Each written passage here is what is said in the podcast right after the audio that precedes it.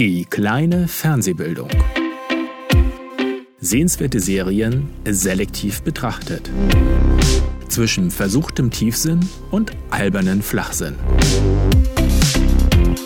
Von und mit Jess und Beuschulter am Hülse. Einer von uns schaut immer in die Röhre.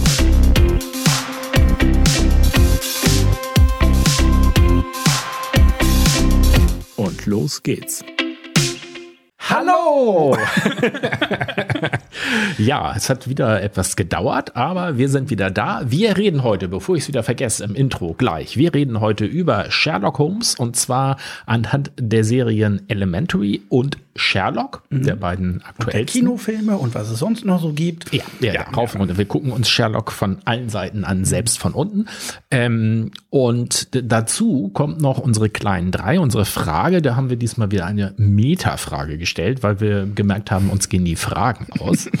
Deswegen haben wir uns gefragt, was wir uns statt dieser Fragen vielleicht anderes fragen oder thematisieren können, damit wir nicht in das Problem kommen, dass wir uns fragen, was wir uns noch fragen sollen. ja, genau. genau. So, und äh, danach dann ganz einfach und simpel das Jahr 1989. Bei den historischen Serien, ja. ja. Genau, genau. Damit, so, jetzt haben wir erstmal das Wichtigste. Wir haben heute mal wieder technisch ein neues Setup. ja, ja, ja. Mein, mein Bruder muss Mikrofondisziplin wahren. Bin ja gespannt, wie das klappt. Aber okay. Ja, ja. Ja, ja, mhm. immer schön hier mhm. zu mir ja, gucken, ja, sonst mhm. musst du das Mikro da haben. Ja, ja, ähm, ja, wir wollen mal gucken, wie das so mit der Klangqualität ist. Die sollte ein bisschen besser sein mit diesen Mikros. Wenn ich meine Mikrofondisziplin halte. Ja. Mhm, mhm, mhm. Ja. Ja. Das habe ich mir nicht gut überlegt. ja, wir haben ja ganz am Anfang in unserer allerersten Folge, erinnerst du dich noch, da hatten wir auch äh, zwei direkte Mikros vor uns stehen. Ja, und ich war sehr für Headsets, weil ich meine Mikrofondisziplin nicht gehalten habe. Ja, das aber mhm. jetzt mhm. ja, bist du ja ein erfahrener Podcaster. Der nie Mikrofone benutzt. ja, und, okay, wir werden ähm, Ja, wackel halt nicht so viel mit dem Kopf. ja, doch. Ja, und ähm, ja, ansonsten technisch, außer dass mein Bruder erstaunlicherweise eine Stunde zu früh da war und mir noch mitten in den Technikaufbau gefallen ist. Ähm, ja, aber an und für sich äh, und dass mir ein Gewinde irgendwann mal gefehlt hat, was ich dann aber zum Glück, weil wir es dann doch anders gelöst haben, weil der eine Mikrofonarm immer, den wir hatten, immer so langsam aber sicher äh, auf dem Abstand auf den Tisch. Ja, aber in einer Spinne das ist das hier. In einer Spinne? Eine Spinne, eine Mikrofonspinne. Das heißt Spinne, obwohl es mehr so ein Netz ist? Ja. Mhm. Die haben es nicht so mit der Logik, die Akustik, ne? ja, zum Glück bin ich ja keiner. Ich äh, versuche das ja nur immer alles, äh, ja. Gut. Ja, also insofern äh, unsere äh, Standardkategorie Jammern über die Technik fällt leider wieder kurz aus. Ich muss mir da wirklich mal wieder Mühe geben, dass das besser Stimmt, es pumpt auch nicht irgendwie. Ja, ja, ja. Und aber wir haben immer noch, ne, dass wir uns sehen können. Und äh, ja, Gut, aber ich würde sagen, dann können wir doch eigentlich, ja. weil das ja auch ein recht umfangreiches Feld wird, steigen wir gleich in unser Hauptthema ein. Und zwar Sherlock Holmes am Beispiel von Elementary und Sherlock. Sherlock.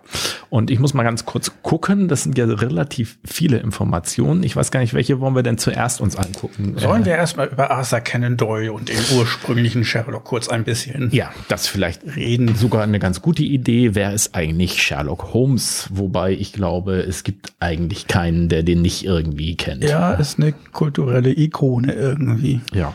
Und äh, es ist, glaube ich, auch äh, eine Figur, die, ähm, ach, ich krieg's leider nicht mehr ganz zusammen, aber ich meine, es gibt die Behauptung, ob die wirklich stimmt, weiß ich nicht, aber dass äh, die Sherlock Holmes Literatur wäre nach der Bibel wohl somit die am meisten auf der Welt verbreitete und gedruckte Literatur. Hm, aber ich hatte ähm, gehört, dass bei laut Guinness Buch der Rekorde der IKEA-Katalog die Bibel eingebaut hat. Ja, okay. Aber auch also, da bin ich mir nicht sicher, sondern das war nur irgendeine so blöde Meldung. Man müsste ja. sich da mal informieren. Ja, aber auf jeden Fall gibt es eine Menge Sherlock Holmes Sachen, die nicht von Arthur Conan Doyle sind. Ja, und der IKEA-Katalog ist ja auch ungefähr literarisch die gleiche Liga. Mhm. ja, aber ob das wirklich stimmt, weiß ich nicht. Äh, ich habe nochmal nachgehört. Äh, eine Empfehlung auch von mir, solltet ihr euch noch ein bisschen intensiver mit Sherlock Holmes beschäftigen wollen oder insbesondere mit Arthur Kennen? Kennen. Kennen, ne? Conan, Kennen Con, Doyle. Ähm, wobei ähm, mir gesagt wurde, das fand ich auch ganz interessant als Information, dass das eigentlich ein zweiter Vorname ist. Und dass es eigentlich falsch wäre zu sagen, viele sagen ja Sir Conan Doyle. Ah, es ist, eigentlich, eigentlich nur Sir Doyle. Genau, aber er hat sich selber gerne so, also als wenn das auch ein Nachname wäre. Ist es eigentlich Conan oder Ken? Ich habe immer Kennen, aber wo habe ich das her? Conan, Kennen. Conan. Cannonball ist aber auch, wird doch auch mit A geschrieben, glaube ich, ne, oder? Ähm, ich bin mir ah, da nicht ganz warte sicher. Mal, warte mal, warte mal. Hm? Äh.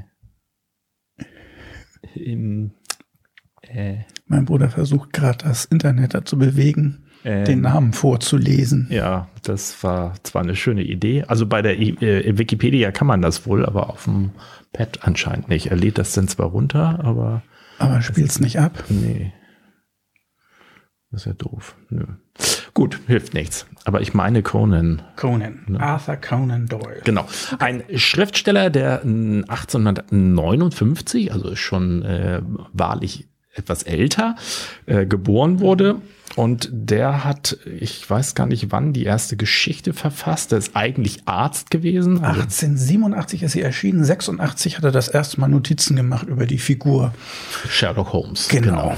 Ja. 1886, 87 und dann hat er ihn 1893 sterben lassen, aber das war dann doch nicht endgültig. Aber ich fand es sehr, sehr witzig, dass er sehr erfolgreich war damit. Ja. Und aber eigentlich keine Lust mehr hatte, diese Geschichten zu schreiben und deswegen immer mehr Geld gefordert hat in der Annahme, dass er dann irgendwann abgelehnt wird. Aber die Zeitschrift, äh, in der diese Geschichten erschienen hat, äh, jede Forderung erfüllt. Das heißt, ihm blieb nichts anderes übrig, als tatsächlich Sherlock Holmes sterben zu lassen in einer Geschichte, damit er das nicht weiterschreiben muss, weil er da keine Lust zu hatte. Genau. Hat dann allerdings tatsächlich dann doch noch irgendeine Geschichte geschrieben, die vor seinem Tod spielen sollte. Ich glaube, das war der Hund von Baskerville. Genau. Und noch zwei, drei andere Geschichten, wo er dann tatsächlich den Tod revidiert hat. Aber das ja. war dann bis 1927 oder sowas. Das heißt, in den gesamten 30 Jahren, die da kamen, noch die, da hat er dann noch zwei, drei Geschichten geschrieben. Aber eigentlich das Hauptwerk war 1886, 87 bis äh, 93 relativ viel in der kurzen Zeit. Und ja, alles noch im ja. 19. Jahrhundert gespielt damals. Ja. Also auch mit dem, dass er keine Lust mehr hatte, die Geschichten zu schreiben, äh, habe ich noch gehört, dass es eben auch sehr, also er ist äh, Arzt gewesen, hat wohl auch eine kleine Praxis betrieben, die aber mhm. gar nicht so gut lief. Deswegen hatte er relativ viel Zeit und hat wohl überhaupt äh, auch erst mit dem Schreiben so angefangen oder hat zumindest die Gelegenheit gehabt. Ähm, und es war wohl immer sehr anstrengend, diese, das waren ja, glaube ich, überwiegend sogar eher kurze Geschichten mhm. oder also jedenfalls keine Bücher jeweils, sondern immer nur gewisse Abschnitte. Und das war so ein, heute würde man sagen, Reverse Engineering. Also er hat sich wohl immer diesen Fall ausgedacht und dann sozusagen äh, sehr genau überlegt, wie man, also wie kann jetzt Sherlock Holmes drauf kommen mhm. und das so von hinten nach vorne dann äh, durchgearbeitet. Und das soll wohl sehr mühsam gewesen mhm. sein. Und das war halt wohl auch ein Grund, warum er keine Lust mehr hatte, diese mühseligen Geschichten zu schreiben. Ich fand es auch interessant, dass da stand, ich glaube, das war auch Wikipedia, kann man nachgucken, dass er die Idee hatte zu Sherlock Holmes, weil eben die Detektivgeschichten zu seiner Zeit alle irgendwie doof ja. waren und irgendwie wurden die Fälle immer gelöst. Und bei Sherlock Holmes gibt es eben auch Fälle, wo er nicht zu einem Happy End kommt und, und ihm der Bösewicht entkommt. Ähm, es werden die Fälle immer gelöst und manchmal ist noch nicht mal klar, wie die gelöst werden, wo ich mir sage, das ist heute jetzt eigentlich wieder wiedergekehrt, weil bei ganz vielen, auch bei Sherlock Holmes Serien oder Filmen, geht es eigentlich weniger darum, wie der Fall gelöst wird, als eher, dass das alles ganz toll aussieht. Wir kommen ja noch zu den Kinofilmen, die ja, ja, in die es, Richtung gehen. Es ist ähm also das ist, glaube ich, auch eine Besonderheit, die man sagen muss. Diese, äh, der Sherlock Holmes ist, äh, also man kann das natürlich nicht so ganz festklopfen, aber es wird gesagt oder zumindest vermutet, dass der auch eine gewisse Wirkung gehabt hat, weil zu der Zeit, als er sich den ausgedacht hatte, nämlich gerade, das hatte ich auch irgendwo äh, gehört, dass er halt unzufrieden war mit den anderen Detektivgeschichten, weil die immer so per Zufall gelöst oder man wusste gar nicht warum oder es war jedenfalls wenig Logik dabei. Das hat ihn gestört und er hat dann den Sherlock Holmes als Figur entwickelt und zwar auf der Basis von jemanden. Das war eine reale Person, ein, ähm, er hat ja Medizin studiert und da gab es, ach verdammt, jetzt finde ich das wieder nicht so schnell, einen Herrn Bell. Wie war denn da noch? Dingsbums Bell war sein, äh, sein äh, einer seiner Tutoren oder seiner ähm, Professoren, bei denen er gelernt mhm. hat. Und der hatte, ähm, der hat schon sehr deduktiv gearbeitet, also sehr, äh, sehr so gearbeitet. Der hat äh, gerne ein bisschen ausgefallene Fälle gehabt. Damals war so das Medizinstudium wohl noch eher so, dass du im Hörsaal warst und dann brachte der Prof halt irgendjemanden mit, sozusagen einen Patienten. Und dann wurde der vorgestellt und an dem Beispiel wurde gearbeitet. Und der hat immer sehr gerne eben halt die Leute erstmal im Unklaren gelassen und auch selbst schon so eine Menge sich zusammengereimt über was für eine Nationalität da ist, so mhm. und, so bestimmte Dinge. Ähm, schon allein über seine Beobachtungsgabe. So. Mhm. Und das war so ein bisschen in Anlehnung ähm, was er dann auch zu Sherlock Holmes übernommen hat. Und dieser Professor ist aber auch sogar schon von der Polizei gelegentlich hinzugezogen worden, um bei Fällen zu helfen. Ah, und zu der Zeit war es damals aber eben auch halt noch überhaupt nicht üblich, so wie es ja heute ganz normal ist, wenn da irgendwie ein Tatort ist, wird er abgesperrt, ne, die Spuren sich, Spusi, die Spuren sich kommt als erstes und, und es wird alles ne, möglichst äh, genau festgehalten. Und das war damals alles noch überhaupt nicht der der Fall. Also so. Und ähm, ich meine, bei irgendeiner, ich glaube, einer pathologischen Gesellschaft oder so, ähm, weiß gar nicht, ob es die größte englische, also von irgendeinem Land, die pathologische Gesellschaft, hat Sherlock Holmes als Ehrenmitglied. Und, mhm. und, und Sherlock Holmes ist aber die einzig fiktive Figur, die Ehrenmitglied ist dann in dieser, also das ist schon so eine Ausnahmeerscheinung. Also es war sehr außergewöhnlich, diese Figur dadurch und äh, hat eigentlich so ein bisschen mitgeholfen, so ein Trend mhm. anscheinend ähm, für so Logisches und, und Spuren und Ermitteln und ja, so in der Richtung.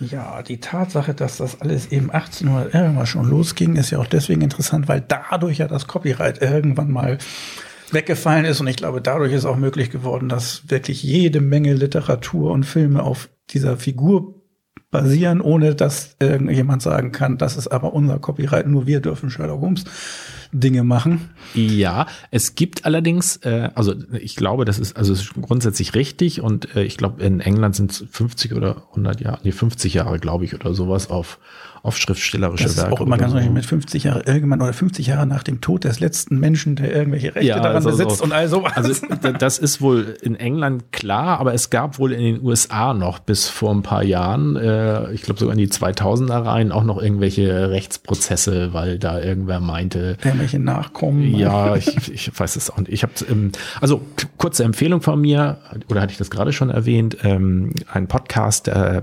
Britannia heißt der, glaube ich Moment, äh, Viva Britannia äh, hat mal in der Folge 27 einen Sherlock Holmes Podcast gemacht hm. und erzählt so in 15 bis 20 Minuten so das Wichtigste rund um diese Figur. Und ich habe eine Menge meiner Infos auch daher. So, das äh, war, fand ich sehr gut. Und das war wohl so eine Art äh, Podcast-Zusammenarbeit. Es gibt auch im Hoaxilla Podcast eine Folge allerdings zur Person von Sir Arthur Conan Doyle. Mhm.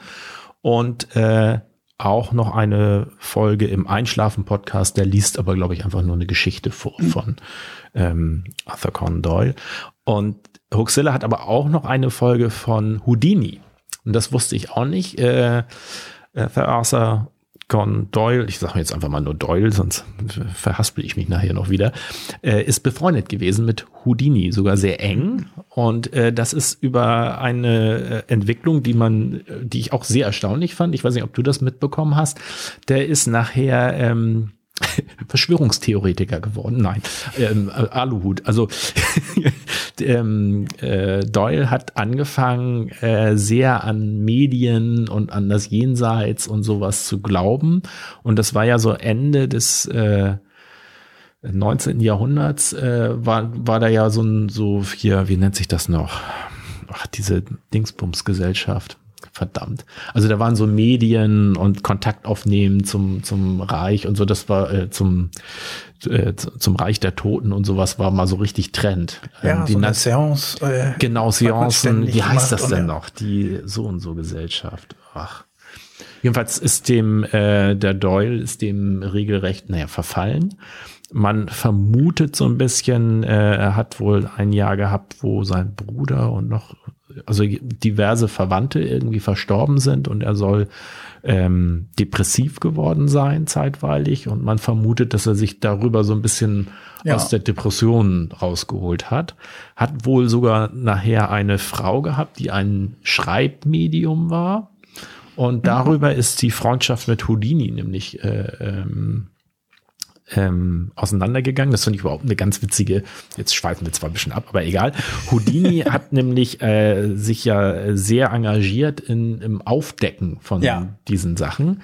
Aber eigentlich hat er damit angefangen, weil er das Gegenteil gerne wollte, weil ihm, ich glaube, seine Frau oder so, irgendjemand ist, oder seine Mutter, ich glaube, die Mutter von Houdini, irgendwer ist auch verstorben und er wollte eigentlich unbedingt noch wieder in Kontakt kommen und hat sich deswegen da umgesehen und hat aber eben festgestellt, weil er ja selber so ein, so ein äh, als Magier er und kennt- kannte die Tricks, ja. kannte er die Tricks, ist ihm dann relativ schnell aufgefallen, äh, nee, das ist eine Verarschung hier.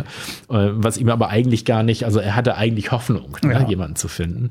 Und es gibt wohl, gab wohl die Situation, dass dann äh, Doyle angeboten hat äh, mit seiner Frau, dass sie doch seine, seine Mutter channeln könnte, würde man heutzutage sagen, also als Medium, Schreibmedium.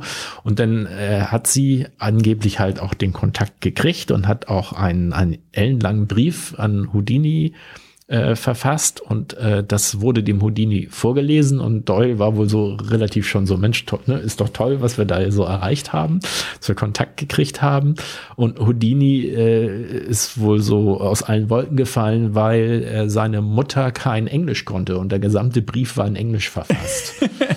Und das äh, war für ihn schon mal so das deutliche Zeichen, so, nee, ja. Ja, und darüber ist wohl die Freundschaft dann auch kaputt gegangen. Also das hat sich gemacht. Und aber dass nun gerade der, äh, der Schöpfer von Sherlock auf so Seancen und sowas. Ja, ich weiß nicht, ich glaube, das hatten wir schon mal bei, bei allgemeinen Thema Verschwörungstheoretiker, dass das häufig doch intelligente Leute sind, weil die Fähigkeit, sich da Zusammenhänge zu basteln, auch eine gewisse Intelligenz bedarf. Okay. Das heißt, es ist nicht selten, dass irgendwelche Professoren, was weiß ich was, das dahin schlittern. Es, es heißt eigentlich, ich bin intelligent und deshalb Verschwörungstheoretiker.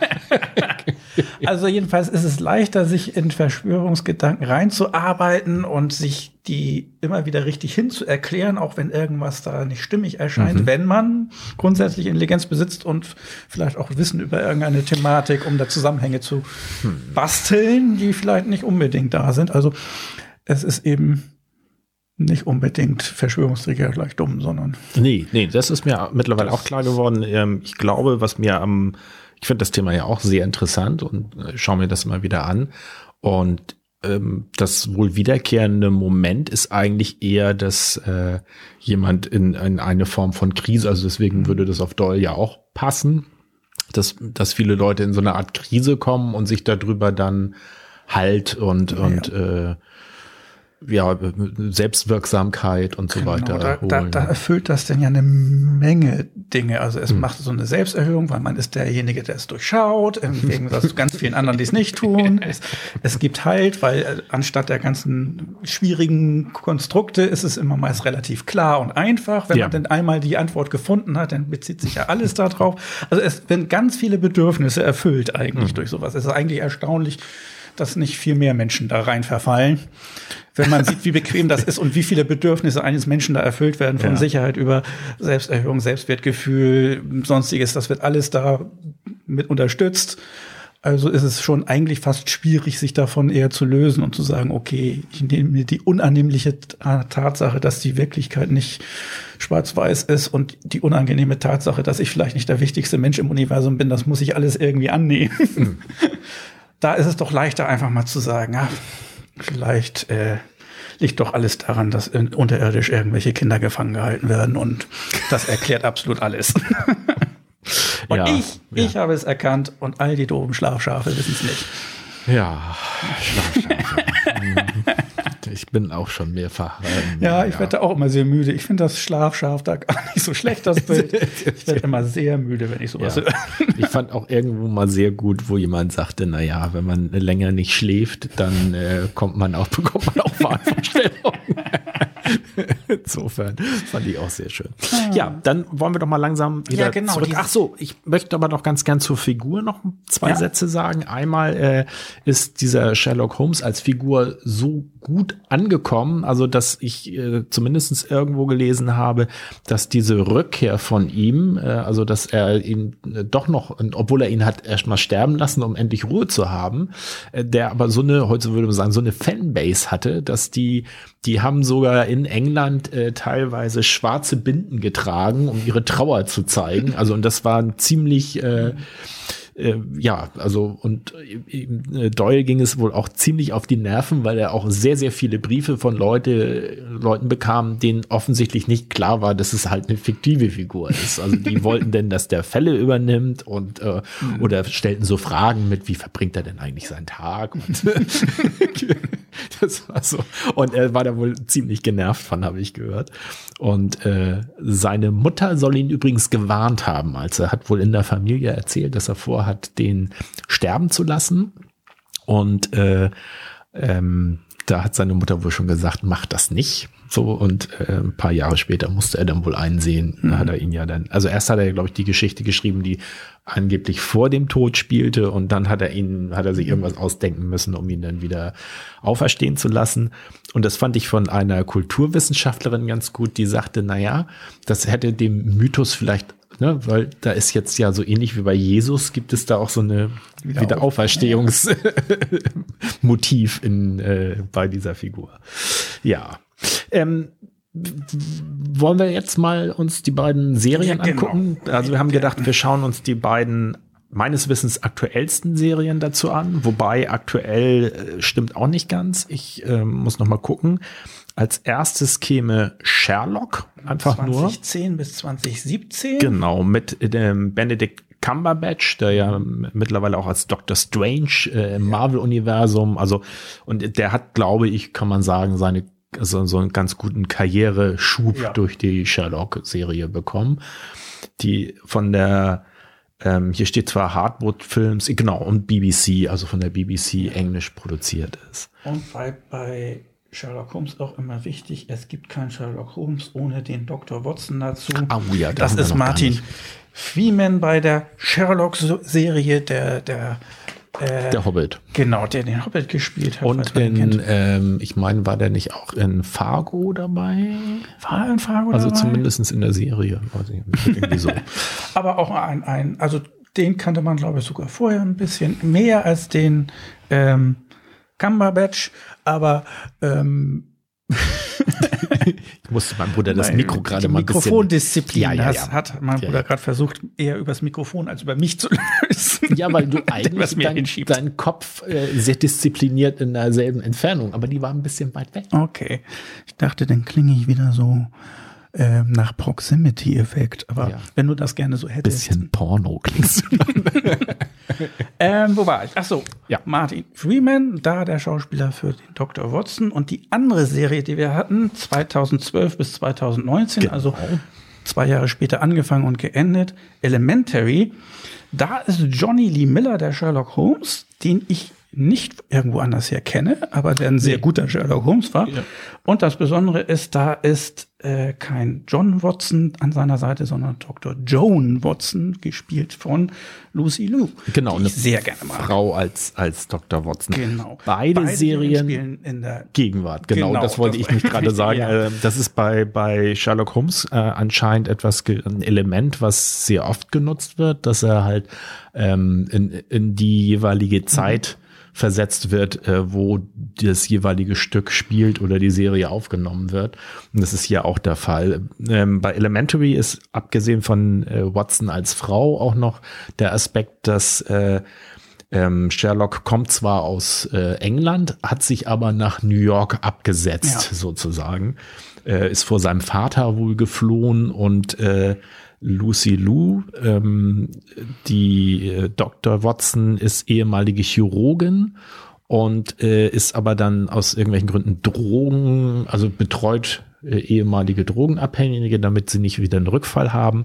Und das wird dem, äh, soll bei dem Elementary Sherlock halt auch mhm. der Fall sein, dass der eben halt eine, eine grundsätzlich eine Drogensucht hat. Das ist allerdings auch schon im Original so, dass es Sherlock Holmes in Geschichten als opiumsüchtig dargestellt ja, wird. obwohl in den Originalen kommt es gar nicht. Das hab, also ich habe sie jetzt nicht alle gelesen, aber ich habe äh, eine Zusammenfassung gelesen, wo gesagt wird, dass in den Originalgeschichten das eigentlich nur so an zwei, drei Stellen thematisiert wird und man auch berücksichtigen muss, dass es in der Zeit kein Verbrechen war. Also genau, es war, also es, es war sozusagen normal, Opium zu rauchen, genau. mehr oder minder. Deswegen ist das nicht so groß thematisiert als Drogensucht, aber es kommt eben vor, Sherlock Holmes zieht sich auch gern mal ein, ein, ein Pfeifchen Opium rein. ja, ja, genau. Und ähm, das äh, im Vergleich dazu in der Sherlock, in der BBC-Serie mit mhm. Cumberbatch, da wird, meine ich, das Thema Drogen nämlich gar nicht, taucht gar nicht auf. Nein, der ist auf andere Art schwierig. Also grundsätzlich ist diese Kombination mit dem Dr. Watson immer wichtig, weil in fast allen Verfilmungen oder Geschichten gibt's eben immer noch dieses Gegenstück zu Sherlock Holmes, mhm. was normalerweise der normalere Mensch ist sozusagen. Entweder Sherlock Holmes ist so super intelligent, dass er keinen Kontakt zu den normalen Gefühlen oder Gedanken eines normalen Menschen hat und dafür muss dann Watson eintreten. Mhm. Oder ähm, ich fand in Elementary interessant, dass da ja die Joan Watson tatsächlich vom Vater von Sherlock Holmes engagiert wurde, so als mhm. Aufpasserin, Kindermädchen und deswegen ja. erstmal von Sherlock überhaupt nicht gemocht wird. Und das muss ich ein bisschen angleichen. Und das ist eigentlich auch ein Element. Auf ganz unterschiedliche Weise ist meistens so, dass die beiden sich am, Ende, am Anfang nicht gut verstehen oder der eine den anderen nicht mag, aber mhm der jeweils andere überzeugt den anderen oder sie finden zusammen. Das ist meist ja. immer irgendein äh, Element der gesamten Geschichte. Ich, ich habe mir auch sagen lassen, ich, ich, es ist leider so lange her, ich habe mal ein Band mit Sherlock Holmes Geschichten gehabt, aber das ist jetzt 30, 40 Jahre her, dass ich die gelesen habe. Ich habe auch nicht wieder reingeguckt. Ich habe gelesen, dass in den äh, Originalschriften der Watson eher ein bisschen einfältig gewesen sein soll. Und das, das finde find ich auch spannend, weil wäre eben auch Kontrastprogramm, muss ja auch sein, ja. aber in den neueren Sachen ist das eigentlich immer so, dass er ein ebenbürtig auf irgendeine Art und Weise ist. Ja, das, das wurde erwähnt, das fand ich mich ganz interessant, weil einige meinten dann, dass äh, Doyle sich, als er ist ja selber Arzt gewesen, mhm.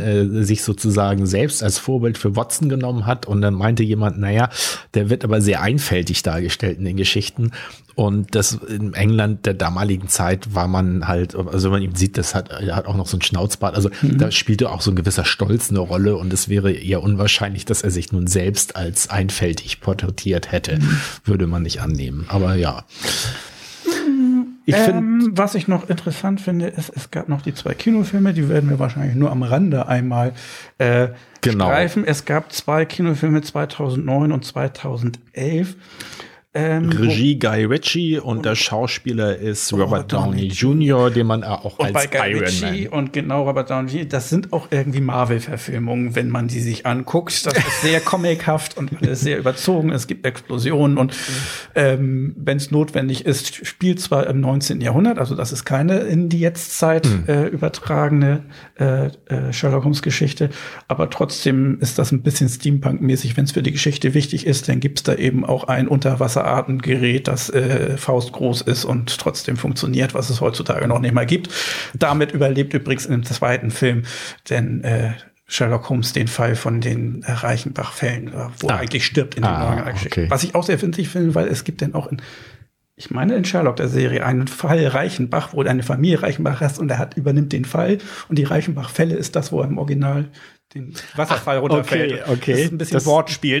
Ja, okay, das ist mir noch nicht aufgefallen. Ich habe leider auch nicht so viel. Ich wollte eigentlich noch mal ein bisschen nachgucken. Leider gibt's Elementary ähm, also beide, Elementary und Sherlock, gab es mal, ich glaube, sowohl auf Amazon als auch auf Netflix zu gucken. Im Jetzt Moment. Sind sie auf Amazon und ich, ich meine aber nur eine von beiden war gerade in Prime drin und die andere nicht. Aber ich bin mir nicht ganz also sicher. Also Elementary ist, glaube ich, gerade bei beiden nicht zu sehen. Ah, äh, so. Okay. Und ich war auch überrascht, ich hatte das noch nicht mitgekriegt, dass Elementary schon ganz durch ist. Also ich hatte, glaube ich, bis zur sechsten Staffel oder so geguckt. Und, und sieben sind es, glaube ich. Sieben sollten es sein. Einmal kurz, falls jemand sozusagen binge-anfällig ist, das sind sehr unterschiedliche Serien. Es gibt zwar die Jahreszeit 2010 bis 2017 bei Sherlock, aber es gibt tatsächlich nur vier Staffeln, die in der Zeit entstanden genau, sind. Und die auch immer nur drei Folgen haben. Oder aber vier. Ach, stimmt. Weil einmal kommt zum Beispiel, da ist eine Folge, die fällt raus. Abominable Bride. Da spielt das nämlich wieder im 18. Jahrhundert. Gleiche Schauspieler, Sherlock Holmes. Okay, den Im 18. Jahrhundert haben sie eine Sonderfolge gemacht, ah, sozusagen. Okay. Fand ich auch ganz witzig, bringe ich aber dann immer mit den Kinofilmen zu, durcheinander. Das ist ein bisschen. Mm. Mm, ähm, ja, jedenfalls, und die Folgen sind sehr wenige, aber dafür sind die anderthalb Stunden lang. Das sind eigentlich mehr fast Kinofilme pro Folge. Genau, das ist eigentlich eher so, so, so, so, man kann gut mal ein Abendprogramm sagen, so einen mhm. Film gucken und es ist nicht so binge äh, geeignet, finde ich. So Elementary dagegen ein bisschen klassischer, das sind 40, 45 Minuten Folgen. Sieben Staffeln, 24 Folgen pro Staffel. Das heißt ziemlich viel, aber es ist ein abgeschlossenes Binge-Gebiet. Kann ich denn ja immer sehr empfehlen. es ist nicht endlos, sondern nach sieben Staffeln wurde es dann beendet. Ja. Und ich glaube, das haben, ich glaube, wir haben über beide Serien wenigstens nebenbei schon mal gesprochen, weil also über, über äh, Elementary bin ich mir sicher. Ich glaube, in, als es darum ging, äh, Serien, die man sich auch anhören mhm. kann. Also, ah. Äh, ja, doch hatten wir, glaube ich, schon mal irgendwann gemacht. Ich muss mal meine Datenbank wissen. Was haben wir gemacht? Aber äh, das stimmt auch. Also Elementary kann man auch sehr gut hören, weil mhm. es sehr dialoglastig ist. Also lastig klingt jetzt halt so negativ und mhm. mir gefällt das ganz gut. Ähm, es ist auch Elementary ist auch die wie, wie, also realistisch, ich mache jetzt mal so mit meinen Fingern ein bisschen Anführungszeichen, ist die realistischere Serie. Mhm. Ähm, da bleibt es ein bisschen auf dem Boden. Das ist halt äh, in der Sherlock-Serie ist äh, Sherlock Holmes auch so ein bisschen so da, eine Über. Genau, geht's auch mehr in die Comic-Richtung. Das ist ja. irgendwie nicht mehr, da wird nicht versucht, das realistisch darzustellen, sondern es wird eigentlich mehr so dargestellt mit seinen Gedanken und was er sich da genau, beobachtet. Das, das geht über das hinaus, was ein normaler das, Mensch so hinkriegt. Also ich, ich glaube, das fällt jetzt auch nicht mehr so auf, weil das viele machen, aber ich meine, als es damals 2010 anfing, das war sehr modern produziert, so ja. dieses, das eingeblendet wurde, wenn er eine SMS kriegt oder wenn er irgendwo hinguckt, wird schnell mal rangezoomt und dann wird unten eingeblendet Staub oder irgendwie ja, sowas, genau, so, ja. dass man so ein bisschen nachvollziehen kann, oh, was fällt ihm jetzt gerade alles auf. Das hat diesen Effekt von, das ist danach dann häufig verwendet worden, deswegen macht das keinen Eindruck mehr, wenn man es sieht, aber das war ja. damals tatsächlich ziemlich interessant, vor allem, dass die erste Folge, da war Handy, glaube ich, sowieso ganz wichtig und das war sonst in solchen Geschichten, auch ja. wenn sie in der Jetztzeit spielten, war irgendwie Handy und Handy, SMS nicht irgendwas, was groß in einer Geschichte drin vorkam nee, und, vor, und vor eingebaut Dingen, wurde. Vor allen Dingen diese, dieses, äh, dass dann halt, äh, sonst hast du eigentlich jemanden aufs Handy gucken sehen und mhm. dann hat die Kamera mit aufs Handy geguckt, ja. aber hier wurde immer halt immer diese ja. Elemente eingeblendet. Ne? So, es fängt an mit irgendeiner Pressekonferenz und da sitzen ganz viele Journalisten und dann redet vorne Lestrade, da haben wir noch gar nicht drüber geredet, oh. den müssen wir ja auch noch mal, ähm, der äh, Polizeichef da und äh, der redet und dann kriegen die immer so eine SMS, wo drin steht Nein oder stimmt nicht mhm. oder sowas. Und das wird immer so eingeblendet als mhm. kleines, äh, ne, wie so ein kleiner Textbeschreibungstext. Und ähm, fand ich sehr gut äh, modern gemacht. Ja, Lestrade haben wir noch gar nicht erwähnt. Das ist ja auch äh, die, die, also es gibt so ich würde sagen, fünf Figuren, die äh, klassisch für Sherlock Holmes sind. Er selber natürlich, Watson haben wir schon besprochen. Dann äh, Lestrade ist der Polizeichef, mit dem ähm, Sherlock eigentlich immer zu tun hat mhm. in irgendeiner Form. Moriarty ist immer der Oberbösewicht, ja, der manchmal auch erst später in der Serie Und Lestrade, muss man immer noch dazu sagen, ist auch oft so jemand, der so ein bisschen eher ausbremst, den Sherlock dann halt eher noch überzeugen muss. Ja, so, ne? so wo, wobei bei Elementary ähm, ist äh, Sherlock sozusagen als äh, ähm, nicht direkt Angestellter, aber wird von der Polizei dauerhaft immer wieder beauftragt als Berater. Wobei da weiß ich nicht, vielleicht kannst du da in deinen Erinnerungen kramen, ob das im Original so vorkommt, ist, ist in fast allen Neuverfilmungen oder Geschichten nicht so, so ein Typ, der ein bisschen die Erfolge von Sherlock Holmes klaut oder kriegt und ein bisschen selbst sich gut darstellt. Ach, ja, manchmal ohne dass Sherlock das will, manchmal macht Sherlock das absichtlich, damit er sozusagen hm. da Druckmittel hat oder gut dasteht. Aber er ist meistens nicht der schlaue und gute Polizist, sondern ja, ein bisschen ja. der hinterherhinker, der an, an, an Sherlocks Rockzipfel hängt. Ja, ja. Genau, äh, das ist äh, Lestrade, also die Figur kommt vor. Dann Moriarty fand ich ich auch ganz überraschend, war mir gar nicht mehr so klar, weil der Moriarty ist sozusagen der böse Gegenspieler, also mhm. der, der, die Gegenfigur zu Sherlock Holmes, mhm. auch hochintelligent, aber eben äh, moralisch böse. Mhm. Und äh, der wird äh, sehr oft auch thematisiert. Im Original äh, hat den wohl Doyle nur erfunden, um Sherlock sterben zu lassen. Und äh, der taucht wohl auch im Original nur in zwei Geschichten auf. Und in diesen moderneren Aufbereitungen wird Moriarty meistens, also durchzieht. Also ich glaube, bei Sherlock taucht er äh, auch äh, am Anfang, also so als dunkle Hintergrundfigur, da, genau, da tauchen Protagonisten auf, die halt dann sagen, naja, sie haben ihre Informationen von und dann wird der Name noch nicht genannt. Oder, oder sie so. wollen irgendwas nicht verraten und sterben lieber und ja. dann stellt sich heraus, weil irgendjemand im Hintergrund steht und dann stellt sich, also es ist immer das, was etwas später kommt und immer sehr übergreifend, denn der Böse im Hintergrund ist. Das ist dann ja. immer Moriarty. Weil auch tatsächlich intellektuell immer ebenbürtig mindestens zu Sherlock Holmes, damit es auch mal eine richtige Herausforderung ist. ja, damit es endlich mal, endlich mal eine Herausforderung, ja, genau. Und dann gibt es noch eine, die auch im Original, glaube ich, gar nicht so auf, also da, da gibt es einmal irgendwo eine Frau, ich habe leider den Namen gerade nicht präsent, die auftaucht, äh, die er interessant fand im Original in einer Geschichte, die wird aber dann meistens als sozusagen Love Interest von äh, Sherlock ah. aufgebaut. Ich weiß bloß gerade nicht. Stimmt, äh, und die ist dann teilweise ebenfalls Fall in der Neuverfilmung denn auch eher eine äh, undurchsichtige, vielleicht sogar böse Person, aber mhm. Trotzdem lässt Sherlock nicht davon ab. Ich dachte, als du mit einer Frau anfängst, dass du vielleicht auch noch seine Haushälterin meinst, die oh, in vielen Neuverfilmungen auch sehr wichtig ja, ist. Die ist auch immer wichtig, ja, genau. Es gibt eine Haushälterin und da, das ist ja auch wichtig, Baker Street 9, hm? 9b, also die Adresse ist auch ganz wichtig. Äh, er wohnt in der Baker Street und ich kriege jetzt die Hausnummer gerade nicht zusammen. Und da gibt's auch eine nette Geschichte, dass nämlich eine Bank, äh, also diese Baker Street zu der Zeit, als er das geschrieben hat, war die nicht so lang. Mhm. Und äh, die ist dann später verlängert worden und dann gab es wirklich diese Adresse. Ja. Äh, beziehungsweise es war ein, ein Gebäude, was, glaube ich, äh, so eine von bis, also 13 bis 17 Adresse hatte und da gehörte sozusagen das Original dazu. Und diese Bank hat später einen eigenen Angestellten gehabt, der sich nur um die Zuschriften zu Holmes äh, gekümmert hat. Und fand ich auch lustig, später ist auch in der Baker Street ein Sherlock Holmes Museum eröffnet worden, was sich einfach diese Hausnummer gegeben hat. Und dann gab es wohl jahrelang Prozesse zwischen der Bank und dem Museum, wer nun diese Adresse wirklich haben darf. Und irgendwann hatten sie aber, hat die Bank dann äh, aus anderen Gründen wohl die Filiale geschlossen und damit hatte sich das dann erübrigt.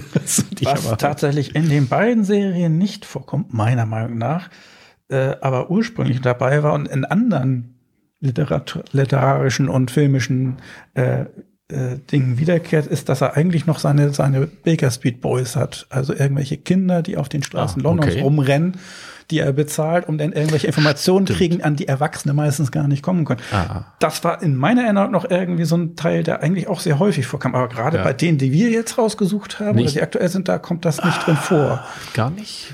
Ich weiß nicht, ob er bei, also bei Elementary meine ich, hat er schon so manchmal so ein Netzwerk von Leuten, die ihm was, ja, aber, wobei das ist aber nicht ein bisschen so modern. Er hat auch irgendwelche Computerfreaks, ja. mit denen er irgendwie kommuniziert und was weiß ich was, da gibt's ganze Folgen. Ähm, Nochmal kurz nachgefragt. Ja. Irene Adler ist der, die, die der, der, Adler, genau, stimmt. der Love Interest. Und was wir auch nicht vergessen dürfen, es gibt einen Bruder von Sherlock Holmes, den gibt's auch im Original. Der soll sogar intelligenter sein als er, aber halt nicht so einen Drive haben und der ist im Original wohl irgendwie, wird, wird nicht so klar, ist irgendwie bei der Regierung mhm. und soll sozusagen als lebende Datenbank, also wie gesagt, 1800 irgendwas, keine mhm. Computer ähm, tätig sein und der wird in Sherlock, meine ich, so auch als so ein bisschen mysteriös. Man weiß nicht so genau. Was macht er für die Regierung? Aber irgendwas mit der Regierung macht er. Ja, genau. Und, und, und auch, ich glaube, das ist auch teilweise so, dass man so denkt, so, oh, so richtiger Drahtzieher im Hintergrund, mhm. auch mit größeren Sachen. Äh, bei Elementary, weiß ich gar nicht, tauchte er da auch auf? Nee, ne? Ich mein, also war Familienstory auch wichtig bei Elementary, aber da ging es meist um den Vater mit die ja. Vatergeschichte sozusagen Sherlock und sein Vater bei Elementary ist so ein durchgehendes Ding und die Beziehung ist irgendwie ja auch Thema die ganze Zeit. Aber mit seinem Bruder weiß ich gar nicht. Ich meine, sie kommt drin vor in Elementary. Sein Bruder taucht auf. Mhm. Ich meine nämlich, wird noch mal Love Interest oder man weiß nicht genau von Lucy Lou. Und ah, er wird ja, ein bisschen eifersüchtig. Stimmt, stimmt, stimmt. So stimmt. gesehen, aber ja. in Sherlock ist er ja relativ häufig, hatte ich das Gefühl. Also da war eine relativ wichtige Figur, die immer wieder Der taucht ja, glaube ich, auch schon in der ersten Folge gleich ja. auf, um dann Watson äh, so ein bisschen auf den Zahn zu fühlen und äh, zu versuchen, da so, so eine Art Einfluss ja. zu gewinnen. Nee, also mir, mir haben äh, beide Serien sehr gut gefallen. Äh, die ähm, Elementary ist die, wie gesagt, ein bisschen in Anführungsstrichen realistischer wirkende, ja. so auch mit den dem der Person von Sherlock, der ist zwar sehr schlau, mhm. aber im weiteren Verlauf nimmt er sich ja auch ähm, äh, äh, Joan Watsons äh, Karriere, also die bringt ihr sozusagen bei diese Form der des Ermittelns mhm. und ähm, Forschens, also so, das zeigt ja schon, dass er auch davon ausgeht, dass es vermittelbar ist mhm. und nicht einzigartig ist, während der äh, Benedict Cumberbatch, also Sherlock, mhm. Sherlock, ähm, der ist schon so ein bisschen abgespaced so. Also dieses, äh, dieses, er kommt in einen Raum und irgendwie kleiner Lufthauch und ja. er weiß, was vor zwei Stunden genau. in diesem also Raum genau ist, das vorher ist auch ein bisschen comic Und ich finde auch in den späteren Folgen nimmt es auch ein bisschen zu, dass selbst wenn der Fall denn sozusagen erklärt wird, man sich denkt, okay, selbst wenn das alles die Erklärung ist, das waren dann aber viele Zufälle, wo das denn hm. tatsächlich genauso hätte klappen müssen und der Bösewicht das eigentlich vorher nicht wissen konnte, ob das klappt und trotzdem wird das so als, als Lösung dargestellt. Da ist ein bisschen scheint durch. Ich glaube, darüber hatten wir auch schon mal gesprochen, dass das ein bisschen wie bei Doctor Who ist, weil einer der Hauptschreiber von Doctor ja. Who hat auch die späteren Folgen von Sherlock geschrieben. Mhm. Und der hat auch so ein, so ein, also bei dem ist das häufig so, dass das denn so ein bisschen Lösungen gibt, die nicht einfach sich aus der Geschichte aufbauen. Also der hat nicht von hinten nach vorne gearbeitet, hat man den. Eindruck, sondern der hat sich dann gesagt, okay, und dann machen wir so, so einen Twist, mhm. der ist völlig irrsinnig, aber den bauen wir dann da rein und das ist total witzig und so, mm, ich bin etwas unzufrieden mit dieser Auflösung, ja, die so ein bisschen aus dem heiteren Himmel kommt. Also, aber es ist dafür eben, also es ist ein bisschen übertriebener und was weiß ich was, aber ich liebe ja auch Doctor Who und deswegen ja. hat mich das nie besonders gestört und ich finde das eine tolle Serie. Ja, ich, ich muss auch sagen, also mir gefällt an, dass es eine englische Produktion ist, die haben ja immer so ein bisschen, ach, ich weiß nicht, englischen Humor mhm. oder so. Äh, ich finde das, wo du es gesagt hast, viel mehr, aber der, das in der Serie ist ja ein bisschen manchmal fast autistisch dargestellt und darüber mhm. wird sich auch lustig gemacht. Irgendwann kommt Watson in den Raum und äh, Sherlock meint, ob er denn das und das gemacht hat. Und hast du mir das denn gesagt? Und er so, ja, war ich denn auch anwesend, als du es mir gesagt hast? Und dann sagt Sherlock mehr oder weniger, woher soll ich das wissen? Darum kümmere ich mich doch nicht. ja, genau. Es gibt, gibt, gab irgendwann auch eine, an die erinnere ich mich nicht, aber ich erinnere mich an der andere, wo Sherlock sagt, naja, das haben wir ja so geklärt geklärt. Dann sagt er, wann haben wir das geklärt? Ja, letztes Wochenende, Samstagnachmittag. Da war ich in Edinburgh. Ja, was kann ich denn dafür? also er redet anscheinend immer mit Watson, egal ob der da ist oder nicht. Genau so. Und das wird auch so dargestellt, dass das ist eben eine, wo diese Zweierbeziehung eben sehr deutlich so ist, dass der normale Watson ein bisschen dafür sorgen muss, dass der völlig durch gespacede, in höheren Sphären wandernde Sherlock auch manchmal ein bisschen lebensfähig bleibt. So. Ja, ja. Obwohl das, finde ich, bei der anderen ja auch etwas zutrifft, wobei man da eher so sieht, dass halt äh, ähm, der Elementary Sherlock äh, mhm. hadert halt so ein bisschen mehr mit sich ja, selber. Und so. seiner also Drogensucht. Also da ist das sozusagen ein bisschen handfester und auch nicht so äh, witzig, der ist so schlau, ist was ich, ja. wie, wie Sheldon Cooper und das kann ja. man auch komisch darstellen, sondern da sind es dann tatsächlich Drogenprobleme und sonstiges, die ihn da ein bisschen äh, abheben lassen und, und und ich finde, Lucy bei, Lou denn eingreifen muss. Bei Elementary meine ich viel, viel mehr häufiger auf, dass es dann auch so, dass er mal so in einer Sackgasse ist beim Ermitteln. So, ich meine, klar, es, es löst mhm. sich nachher natürlich immer alles so weitestgehend auf, aber ähm, er kommt dann mal auch wirklich nicht so richtig weiter, während mhm. äh, während das bei beim Sherlock ich, ich glaube, jetzt da so ein bisschen grob. Da ist es zwar so, da kommt er auch mal so irgendwo und dann hat er immer irgend so eine komische zündende Idee, wo dann ja, irgendwas manchmal ein bisschen sehr her, ja. ist gerade bei den späteren Folgen, aber ich glaube, es kommt auch mindestens zweimal vor, dass er äh, festhakt und mit einem Fall nicht klarkommt. Und nachher stellt sich raus, er hat so getan, als ob er Festtag und gleich. Dabei hat er alle schon durchdacht, damit die anderen denken, dass er so, hm, okay, ja, ja, alles klar. Ja, ja, ja. Darauf muss man sich dann einlassen, dass das ein bisschen überkandidelt ist, aber wenn, dann ist das eine wunderbare Serie. Also, und ich, ich finde, sie haben beide Humor, die Serien, aber in, in Sherlock ist, äh, im Sherlock dieses Spiel mit, ich finde halt, das sind tolle Schauspieler. Der mhm. Benedict Cumberbatch mit Martin Freeman, ähm, das ist einfach ein tolles Duo. So, die, die kappeln sich halt auch immer so ein bisschen dabei. Äh, das passiert zwar bei Lucy Lou und ähm, ich vergesse immer den Namen von dem Schauspieler, also bei Elementary auch, ja. aber ähm, es ist nicht so, nicht so spielfreudig, finde ich, wie nee, in ist ja auch, wie wir gesagt haben, ein bisschen realistischer, in Anführungsstrichen, ein bisschen ja. ernsthafter. Hat auch alles seinen Humor, aber es ist nicht sozusagen auf den Humor abgestellt werden. Ich glaube, ich bei Sherlock würde ohne Humor nicht funktionieren. Das ist ein hm. wichtiger Bestandteil Stimmt. der Serie. Ähm, was ich noch ganz interessant fand, also ich würde jetzt so ein bisschen mal versuchen abzubiegen und noch so die, die Randgebiete, ähm, ja. ähm, nämlich die Filme und so weiter mit einzusammeln. Was ich aber äh, super interessant fand, war, dass äh, ähm, Doyle war ja Arzt und Sherlock Holmes hat ja so ermittelt, dass äh, er auch ein Vorbild war für eine Serie, wo ich auch gar nicht sofort drauf gekommen wäre. Arzt und Haus? Genau. Ah, also die Figur des Dr. House äh, basiert zum Teil auch ein bisschen auf äh, dem, äh, was ja eigentlich sogar passt, weil das Vorbild von äh, für Sherlock Holmes war ja ein Arzt. Arzt ja. Und House so. passt eben auch mit auf Logik abstellen, aber nicht gut mit den Menschen umgehen. Genau, so. genau. Das, das passt aber schon. Also wenn man es weiß, dann denkt man sich, ja, hm, ja, ja passt ja, so. Ja. Aber im ersten Mal nicht, hä, wieso Haus? Wie kommt der denn dahin? Über den müssen wir auch mal reden. Ja. Ähm, Genau, dann gab's die zwei Filme von Guy Ritchie, mhm. ähm, die, wie du sagst, ich finde ja so Marvel, also wo man so das Gefühl hat, so ja. Ich weiß nicht, ob das schon im ersten aber im zweiten gibt's auch eine mächt, mächtig viele Explosionen und so weiter. Das ist, ja, das ist tatsächlich ist, so. Ja. Also, aber ich habe sie gerne geguckt, weil ich eben auch den Schauspieler gerne mag und äh, ja, irgendwer, irgendwo die Iron Man Sachen haben mir auch gefallen. Irgendwo gab's so eine ganz gute Kritik, die sagte, äh, man hat das Gefühl, ähm, Robert Downey Jr. verschmilzt äh, wie heißt der noch Iron Man im, im Original? Äh, also er, er, verschmilzt die Person des Iron Man mit Sherlock Holmes mhm. in dem Film, so, ne? Weil das ja. so es wird sich geprügelt und äh, ja. also wenn man da reingeht in den Kinofilm, beziehungsweise jetzt in sich wahrscheinlich irgendwo gestreamt anguckt, vorher wissen, dass das Popcorn-Kino ist, dann ist das sagen, fantastische, das ist genau, perfekte Genau das Wort wollte ich gerade auch noch sagen, das ist Popcorn-Kino. Das ist nicht so. Wenn man jetzt allerdings tatsächlich einen Sherlock Holmes-Fall irgendwie mit logischer Herleitung der Lösung hm. und, und vielleicht sogar ein bisschen mitraten, wer der Täter ist, haben wir, das ist nicht, nein, nein gar nicht. Nein, nein, nein. nein. Aber wir empfehlen ja gerne, denn auch, dass jeder selber entscheiden kann, ja. das ist was für mich ja. oder das ist nix. Denn gab es auch, und ich meine, aber da kann ich mich auch kaum noch dran erinnern, äh, in, in, äh, in den 50er Jahren oder so irgendeine Serie, ähm, und es gab irgendwann, ich glaube schon 20er oder 30er Jahren soll es wohl irgendeinen Schauspieler geben, da gibt's einen, und jetzt fällt mir wieder der Name nicht ein, so äh, m -m -m Files, also Sherlock Files, der hat sich aus den Gesamtgeschichten ein sozusagen rausgeschrieben, alle wichtigen Sachen zu Sherlock Holmes, um den möglichst naturgetreuen darzustellen. Also mhm. so sich Mühe gegeben.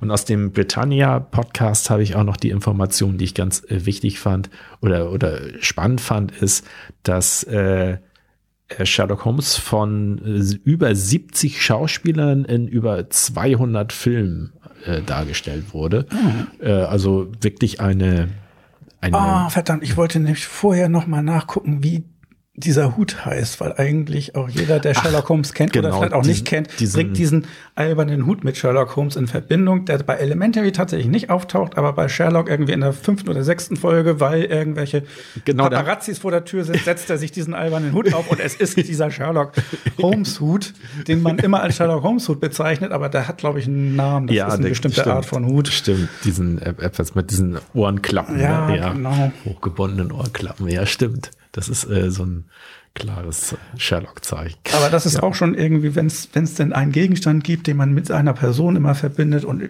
wahrscheinlich weltweit sogar so ist, das, das ist einfach eine kulturelle Ikone. Sherlock Holmes finde ich faszinierend, hm. wie sich so eine, eine Person aus ein paar Geschichten sich äh, sozusagen durch gesamtliche Zeiten bis jetzt gehalten hat und immer wieder verfilmt und verwurstet wird ja. in verschiedenster Form.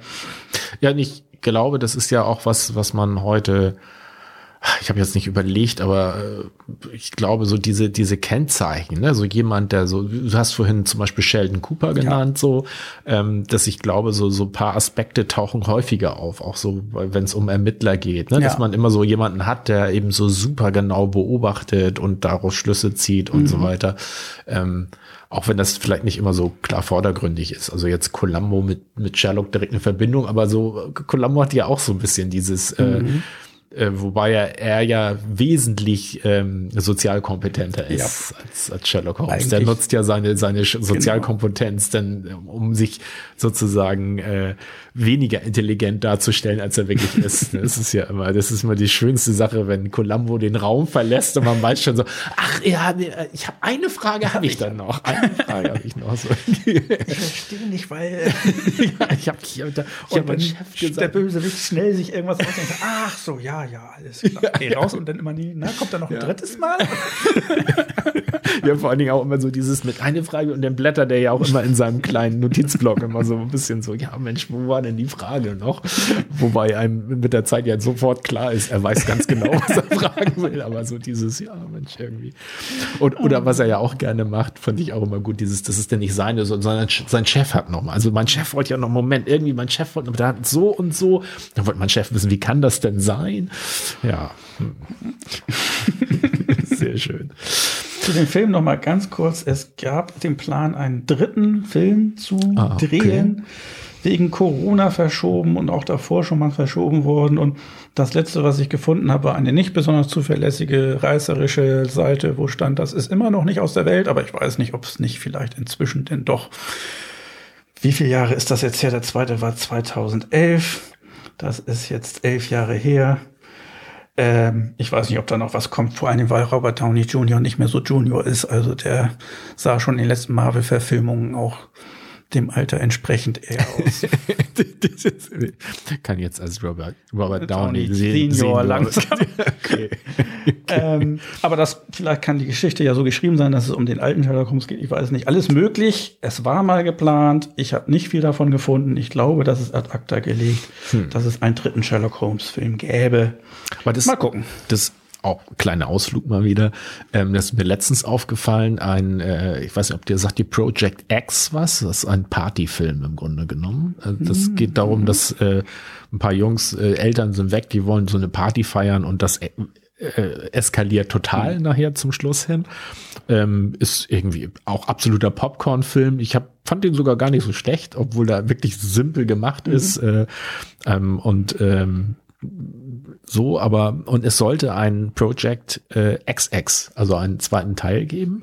Und äh, letztens, äh, ich weiß gar nicht, wie ich auf den Film, äh, genau, ich hatte irgendwie ein, ein Musikstück aus dem Film jemanden geschickt, weil das irgendwie gerade passte. Und dann dachte ich so, hm, und habe nochmal geguckt und mhm. dann ja, sollte einen zweiten Teil geben. Und der sollte eigentlich, der ist, glaube ich, ich weiß nicht, Ende 15 oder 16. Es gab sogar schon so ein, so ein, äh, äh, so ein Plakatbild, also so mhm. dieses äh, Dingsbild und war dann schon angekündigt fürs Folgejahr. Und dann ist nichts passiert und keiner weiß irgendwie, also angeblich sollte ja sogar, also es war vorher auch schon angekündigt, dass der Schauspieler, der da beim ersten mitgespielt mhm. hat, auch wieder mitspielt als zentrale Figur. Und es ist keine Info irgendwo mehr, außer ich, ich habe dann nur noch auf einer Website, das fand ich, wollte ich mir eigentlich auch nochmal notieren, irgendwie so mit äh, äh, äh, Fortsetzungen, die nie erfolgt sind oder sowas. Mhm. Äh, da habe ich noch einen Eintrag gefunden. Aber seltsam, man kriegt überhaupt nichts mit und offensichtlich hat die Produktionsfirma ja schon einiges an Geld reingesteckt. Ja, ich finde so. das aber auch faszinierend, wenn man irgendwie solche Sachen verfolgt, aus wie vielen unterschiedlichen Gründen irgendwas nicht klappen kann. Also das ganz simple Finanzierung steht dann doch nicht bis zu ein Schauspieler will nicht mitmachen, bis zu das Drehbuch irgendwie hat geklagt, dass er das vorher geschrieben hat und das ist viel zu ähnlich zu sein. Und ja. es gibt tausend Sachen, die da passieren können, warum denn irgendein Film plötzlich nicht mehr zustande kommt. Ja, und ähm, was ähnliches, äh, also nicht ganz so dramatisch, aber ähm, Tom Hardy äh, spielt jetzt ja Venom ähm, und hat vorher auf Amazon eigentlich auch eine ganz interessante Serie, die hieß Tabu. Mhm. ist eine Staffel gedreht worden und dann hieß es, es soll noch eine zweite geben. Dann hieß es halt, okay, er macht jetzt erstmal Venom, äh, mhm. Teil 1 und jetzt mittlerweile gibt's ja schon einen zweiten Venom, der soll nicht so dolle sein, aber und äh, das Tabu ist immer noch so on hold. Ich weiß nicht, ob es jetzt irgendwann ganz, äh, ich glaube, jetzt sind mittlerweile mhm. schon vier Jahre oder so vergangen. Fand ich eigentlich ein bisschen schade, weil ich hätte mich doch interessiert, wie die Geschichte weitergeht. Naja, gut, äh, Ausflug zu Ende. Haben wir noch was äh, Sherlock Holmesiges? Ähm, ich nicht. Also das Einzige, was mir noch aufgefallen ist, dass so ein bisschen gesagt wurde, dass äh, Geister Chris, Christie mit ihrer Miss Marple so ja. ein bisschen auch in der, äh, also nicht ganz, aber äh, so in der Tradition des Kriminalromans, wo ermittelt wird. Und äh, das andere ist ja auch Hercule Perrault. Beide von Agatha Christie. Genau. Das wäre übrigens, ich weiß nicht, ob wir da den Übergang machen, wir hatten uns ja gefragt, was für eine Frage wir uns immer stellen sollen. Ja, genau. Dann, dann äh, packen wir jetzt ein und gehen jetzt über zu unserem kleinen drei. Kam jetzt ein bisschen lauter als sonst wo. Ähm, das ist wohl wahr. Die kleinen drei. Also was ich mir überlegt hatte, wäre jetzt zu diesem Thema, äh, wäre jetzt sowas eben wie wenn wir schon über Sherlock Holmes sprechen. Also, was gibt's, was gibt's noch für, für, für äh, ähm, genau, Detektive, Miss Marple und so weiter? Also unsere kleinen drei, also unsere Frage, die wir ja jedes Mal ja. top beantworten, haben wir ja diesmal gesagt, wir fragen uns mal, was wir uns in Zukunft fragen, fragen ja. beziehungsweise sagen wollen, weil uns die Fragen ein bisschen ja. ausgehen. So, jetzt. Und ähm, ja, wie gesagt, zu, zu, zu heute hätte ich gedacht, okay, da hätte man bei den kleinen drei mit, was gibt's denn sonst noch für tolle Detektive in der ja. Seriengeschichte und so weiter. Das heißt, man hätte was zu dem Thema Passendes sich einfach gesucht, mhm. ähm, was den Vorteil hat, dass eben das äh, die Frage hatten wir schon oder sowas nicht stellt, weil es passt dann ja mal zum Thema, wird wahrscheinlich nicht irgendwas gewesen sein, was wir vorhaben hat, hat den Nachteil, und ich glaube, das ist ein sehr schwerwiegender, wir müssten das genauso wie die Serie, die wir das nächste Mal behandeln, denn hier ausbaldovern und absprechen, was denn dazu als kleine Fre Drei-Frage passen würde. Und mhm. da sind wir manchmal mhm. nicht so gut drin am Ende der Podcast-Folge. Ja, man, man muss es ja auch nicht immer, also ich äh, versuche es ja immer in der Podcast-Folge zu belassen, weil mhm. wir dann gezwungen sind, ja. das äh, zu einem Abschluss zu bringen. Aber man könnte Richtig. es ja dann. Äh, also ich glaube, verteilen. es wäre einfacher und hilfreicher, wenn wir uns sozusagen beim Ausdenken der kleinen Dreifrage an des, dem Thema der, der Podcast-Folge orientieren, weil es einen denn schon ein bisschen Leitfaden gibt. Hat aber eben den Nachteil, wenn ein dazu auch nichts einfällt, dann ja, halt aber das könnte man jetzt, das regt mich schon wieder zur, äh, zur Hyperflexibilisierung an. ja, dafür ähm, sind wir ja total bekannt. Ja, ähm, weil ich äh, gerade denke, naja, vielleicht könnten wir ja auch äh, so, ein, so eine Art Gemisch machen, also immer schauen, was passt jetzt. Ne? Vielleicht mhm. passt ja eine klassische kleine Dreifrage. Ich hatte eigentlich so als Idee, äh, eine Idee wären einfach so Fun Facts zu sammeln, also so kleine, kleine, nette Fakten zu irgendwie Serien und Filmen, die man einfach so mit einstreut. Ähm, Aber die kann man doch so schön allgemein einstreuen, als extra Rubrik. Naja, dann muss man ja nicht immer themenbezogen, sondern so, dann guckt man einfach okay. so, was fällt einem auf so und dann, äh, dann äh, kann man das mit, mit unterbringen. Mhm, so. Mhm. Oder dass man halt nochmal, das wäre so die zweite Variante, dass man sich irgendwie thematisch was raussucht. Ähm, also, dass man sagt, wir machen jetzt ein bestimmtes Thema. Das fand ich aber auch wieder schwierig, immer nur bei einem zu bleiben. Und dann hatte ich sowas gedacht unter der äh, Überschrift so Sternstunden des TVs. Sternstunden des TVs. Also zum Beispiel, äh, ab wann gab's Farbfernsehen? Uh, ne, okay. ab äh, erste Mal 3D-Film im Kino, so. Wann hat das erste Mal ein Regisseur entdeckt, dass Schwarz-Weiß doch viel cooler ist und damit auf Farbe verzichtet? Ja, oder äh, genau, oder also so irgendwie, dass man so ein bisschen nach besonderen Punkten die, die, die ja auch nicht immer unbedingt so wie Farbe oder Schwarz-Weiß kann ja auch was, was sein, was einem, was bisher sozusagen gar nicht so Beachtung gefunden hat. Das erste Mal eine Frau als erfolgreiche Regisseurin oder so oder Der erste Interracial Kiss, das finde ich äh, immer witzig, weil auf, Ah. ich folge auf Twitter einer Dame, die immer historische Falschaussagen korrigiert. Und es wird immer wieder behauptet, dass in, in Star Trek äh, Uhura und äh, Captain Kirk, das wäre der erste Interracial Kiss im Fernsehen gewesen. Gab es aber vorher schon zwei, drei. Und das jedes Mal in meiner Timeline ist äh, diese Dame, die ungefähr fünfmal korrigiert, irgendein Tweet dazu. Nein, Captain, Uhura, äh, Captain Kirk und äh, Uhura waren nicht der erste Interracial Kiss im Fernsehen, verdammt nochmal. aber im Weltraum.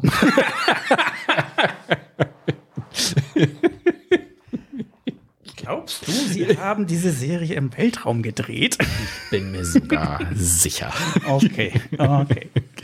Ja, ähm, also das wäre so, ja, fand, und, und deswegen kam ich gerade so auf dieses Hyperflexibilisieren. Ich will es jetzt nicht übertreiben, aber das, man könnte es ja auch ein bisschen mischen also, und sagen, Mensch, ach, wir, wir gucken mal. Wir probieren das heute aus. Wir gehen jetzt weiter und nachher am Ende, wenn wir beschließen, was wir als nächstes Mal für ein Thema haben, gucken wir mal, ob uns dazu eine kleine Dreifrage einfällt oder ob wir was anderes machen. Ja. Oder ich hatte halt gedacht, aber da ist mir noch nicht so richtig was eingefallen. Wir nehmen noch was ähnliches wie die, also nicht ähnlich, aber so wie die historischen Serien, dass man doch irgendwie eine feste Kategorie nimmt, wo man sagt, da machen wir immer was dazu. Also Meinst du jetzt pro Folge eine feste Kategorie oder eine feste Kategorie über alle Folgen? Also, dass man jetzt so sagt, wie jetzt kommen die historischen Serien, ja, dann kommen jetzt Bio, also jetzt einfach nur so aus, aus der Hüfte geschossen äh, eine Schauspielerbiografie. Das Ah, sagen, so, okay, also eine feste Rubrik über Genau. alle Folgen hinweg. Genau. Doch Die- ein Thema, damit man ein bisschen was hat. Weil wir sind ja eigentlich eher neigen doch zur Hyperflexibilität, was manchmal nicht wirklich zu stringenten Abläufen führt, die Vorsichtig, mh, vorsichtig, ganz vorsichtig. wiederholbar, hin? qualitativ gleichbleibend. mh, äh, ich weiß überhaupt nicht, was du meinst. Das musst du mir nachher nochmal Ruhe okay, okay, das, vielleicht bin ich da auch völlig falsch. Äh, hm. Ich mag meinen Bruder manchmal. Siehst du, nicht gleichbleibend. Qualitativ gleichbleibend muss das sein. Immer. Du musst ihn immer mögen, weil das eine Rubrik ist. Finde ich sowieso eine gute Heute Idee. Neue Rubrik. Ich mag meinen Bruder. Dann leg mal los, erzähl. Mir fehlen die Worte.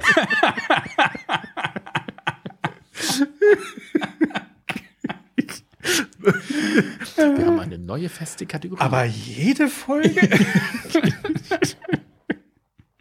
Na gut. Ähm, ja, gucken wir doch gleich mal. Ähm, Und das aber mehr als fünf Minuten. Ich weiß nicht, wie war das jetzt? Machen wir jetzt die historischen Serien und dann, was wir sonst so geguckt haben? Bei ein paar von denen sonst so geguckt. Also wir haben Ah, eigentlich immer die Reihenfolge, äh, jetzt käme historische Serien, dann käme Qu- Quasselecke, wenn wir da Dann machen wir jetzt die historischen Serien.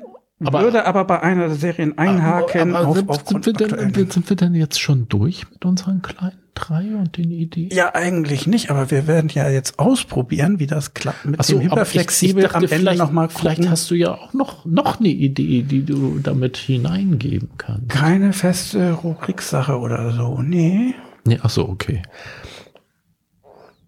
Nee. Okay.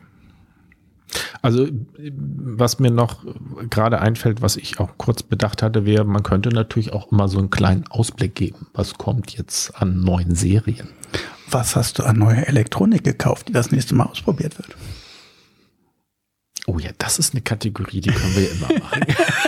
Nein, das Ding ist, ich hatte auch schon häufig mal geguckt, was kommt demnächst auf Netflix und was kommt demnächst auf Amazon. Das ist immer ganz spannend und ich denke, das wäre ja auch ein Service zu sagen, äh, dem Publikum, worauf könnt ihr euch freuen. Aber wann unsere Sendungen denn tatsächlich rauskommen, ist Ja. immer sehr unterschiedlich. Und ich dachte, da kann man sich nicht so drauf verlassen, dass es Sinn macht zu erzählen, ab, übrigens, ab nächster Woche gibt's bei Netflix das und das, wenn es denn einen Monat später erst auf YouTube erscheint. äh, ich weiß überhaupt nicht, was du da als problematisch. Äh, Ich rede davon, dass unsere Sendungen nicht immer so schnell auf YouTube uns versanden. Ich weiß gar nicht, was du mit so schnell. So schnell wie möglich. Was ist denn die letzte Folge, die jetzt von uns tatsächlich online ist? Die letzte Folge ist schon online. Ja? Aha. Schon Seit wann? länger. Das müsstest du eigentlich mitkriegen, weil ich dann immer in die Fernsehbildungs-WhatsApp-Gruppe den Link hinein. Eine Fernsehbildungs von Edscom. Mhm. Da bist du drin und Melli. Und ich. Oh. hm. Yes hat die Gruppe verlassen. Das habe ich, das glaube ich- immer verwechselt das- mit einfachen Nachrichten. Das fand, dir. ich, Aber egal. das fand ich übrigens sehr schön. Ähm, du kannst ja bei äh, WhatsApp dir so ein, irgendwie selber so einen Slogan oder sowas unten reinschreiben mit so und irgendjemand hat, hat die Gruppe verlassen. Das, fand ich sehr gut. Als Standard. Hat die Gruppe verlassen. Ja, ähm, gut. Also das heißt, wir, wir ähm, belassen das jetzt erstmal so und Gucken gleich, ob wir irgendein nettes Thema finden. Und wenn nicht, äh, haben wir noch mal die Möglichkeit, zum nächsten Mal drüber nachzudenken, was denn so feste Rubriken wären. Ja, oder genau, man- wir gucken das oder wenn wir feststellen, wir Oder wir probieren es Rubriken nicht aus. im Rahmen der sechsstündigen Aufgabennahmezeit des Gerätes hier oder acht, nee, 16 Stunden können wir hier aufnehmen. äh, wenn wir es da nicht schaffen, dann vertagen wir es auf danach. Und dann ist es die große Überraschung Mhm. Okay. zu Beginn der nächsten Serie. Mhm. Mhm. Ja, Ja. Proximity-Effekt. Ja. So, da Ähm, gehen wir aber mal zu unseren historischen Oh ja, historische Serien, genau. Äh, Moment, Moment, Moment. Äh, jetzt müssten wir eigentlich, ach du, das habe ich vergessen, aber ich bin ja auch manchmal ein bisschen Sheldon-mäßig. Wir müssen noch sagen, also das heißt, dieses am Ende jetzt zu entscheiden, flexibel, was wir demnächst machen, ist unser Platz eins. Warum ist das alles so laut? So. Blast. So, und jetzt kommen wir zu den historischen Serien. Mhm. Oh, und, es ist sogar gleich auf Platz eins bei mir. Und das ist auch bei dir auch gleich auf Platz Das, eins. die Serie, wo ich nochmal einhaken wollte und ein, ein bisschen drüber reden möchte, weil es Ähm. äh, bei mir aktuell Was? ein Thema ist. Die Simpsons. Ja, unglaublich, ne? 23 Jahre. Nee, Genau. 33 Jahre. 33 Jahre. 1989 33 Jahre. bis 2022. Und wieso ist das bei dir ein Thema? Weil Gerade Simpsons, aktuell ein Thema, weil aus folgendem Grund. Es gibt sie seit 33 Jahren. Es kommt demnächst die 33. Staffel. Läuft in Amerika schon, bei uns noch nicht. Ähm, und ich weiß nicht, wie es dir geht, aber ich habe sehr, sehr lange keine Simpsons mehr geguckt. Ähm, die waren ja mal Ich habe super noch nie Simpsons geguckt. und waren wahnsinnig beliebt und erfolgreich. Und dann fing das an, ein bisschen vor sich hin zu plätschern. Und es hieß natürlich immer, das ist nicht so gut wie am Anfang, aber es waren mal bessere und schlechtere Staffeln, aber irgendwie verschwanden sie im Hintergrund. Und die Tatsache, warum das aktuell interessant ist, ist, dass ich aus unglaublich verschiedenen Richtungen gehört habe, dass die 33. Staffel wahnsinnig, wahnsinnig toll sein soll. Die Theorie besteht, also es gibt da sozusagen Figurenentwicklung plötzlich. Und die Theorie besteht, dass sie vielleicht aufs Ende zusteuern, weil sonst werden die Figuren ja nicht entwickelt. Die dürfen sich ja nicht verändern, wenn das Folge für Folge und Staffel für Staffel Ah, das gleiche okay. ist. Dass die vielleicht so aufs Ende zuschreiben, aber das auch wenn es vielleicht nicht das Ende ist, das ist jetzt nur eine Theorie, die dazu kam. Äh, Es gab äh, ziemlich viel Figurenentwicklung und ein bisschen, also es bleibt albern, aber es ist wie bei, ich glaube auch der aktuellen Staffel, habe ich auch wieder geguckt, Rick und Morty, äh, ein bisschen mehr äh, Entwicklung anstatt die Klischeefiguren einfach nur in verschiedene Situationen geworfen. Und die soll ganz, ganz toll sein. Bei uns gibt es bis jetzt nur die 32. Staffel, habe gleich geguckt. Also das ist nur in Amerika, das ist die 33. Aber ich würde mich wahnsinnig dafür interessieren, die 33. Staffel der Simpsons wieder zu gucken, nachdem ich viele, viele, viele, viele Jahre, ich glaube Jahrzehnte, keine Simpsons mehr geguckt habe. Oh, ich habe ich hab, ich hab mich mit den Simpsons noch nie anfreunden können. Fandst du auch am Anfang, als alle ganz Ich- äh, begeistert waren, nicht gut? Und ich, ganz am Anfang habe ich da rein, einmal reingeguckt oder zweimal und gedacht, ach. Und?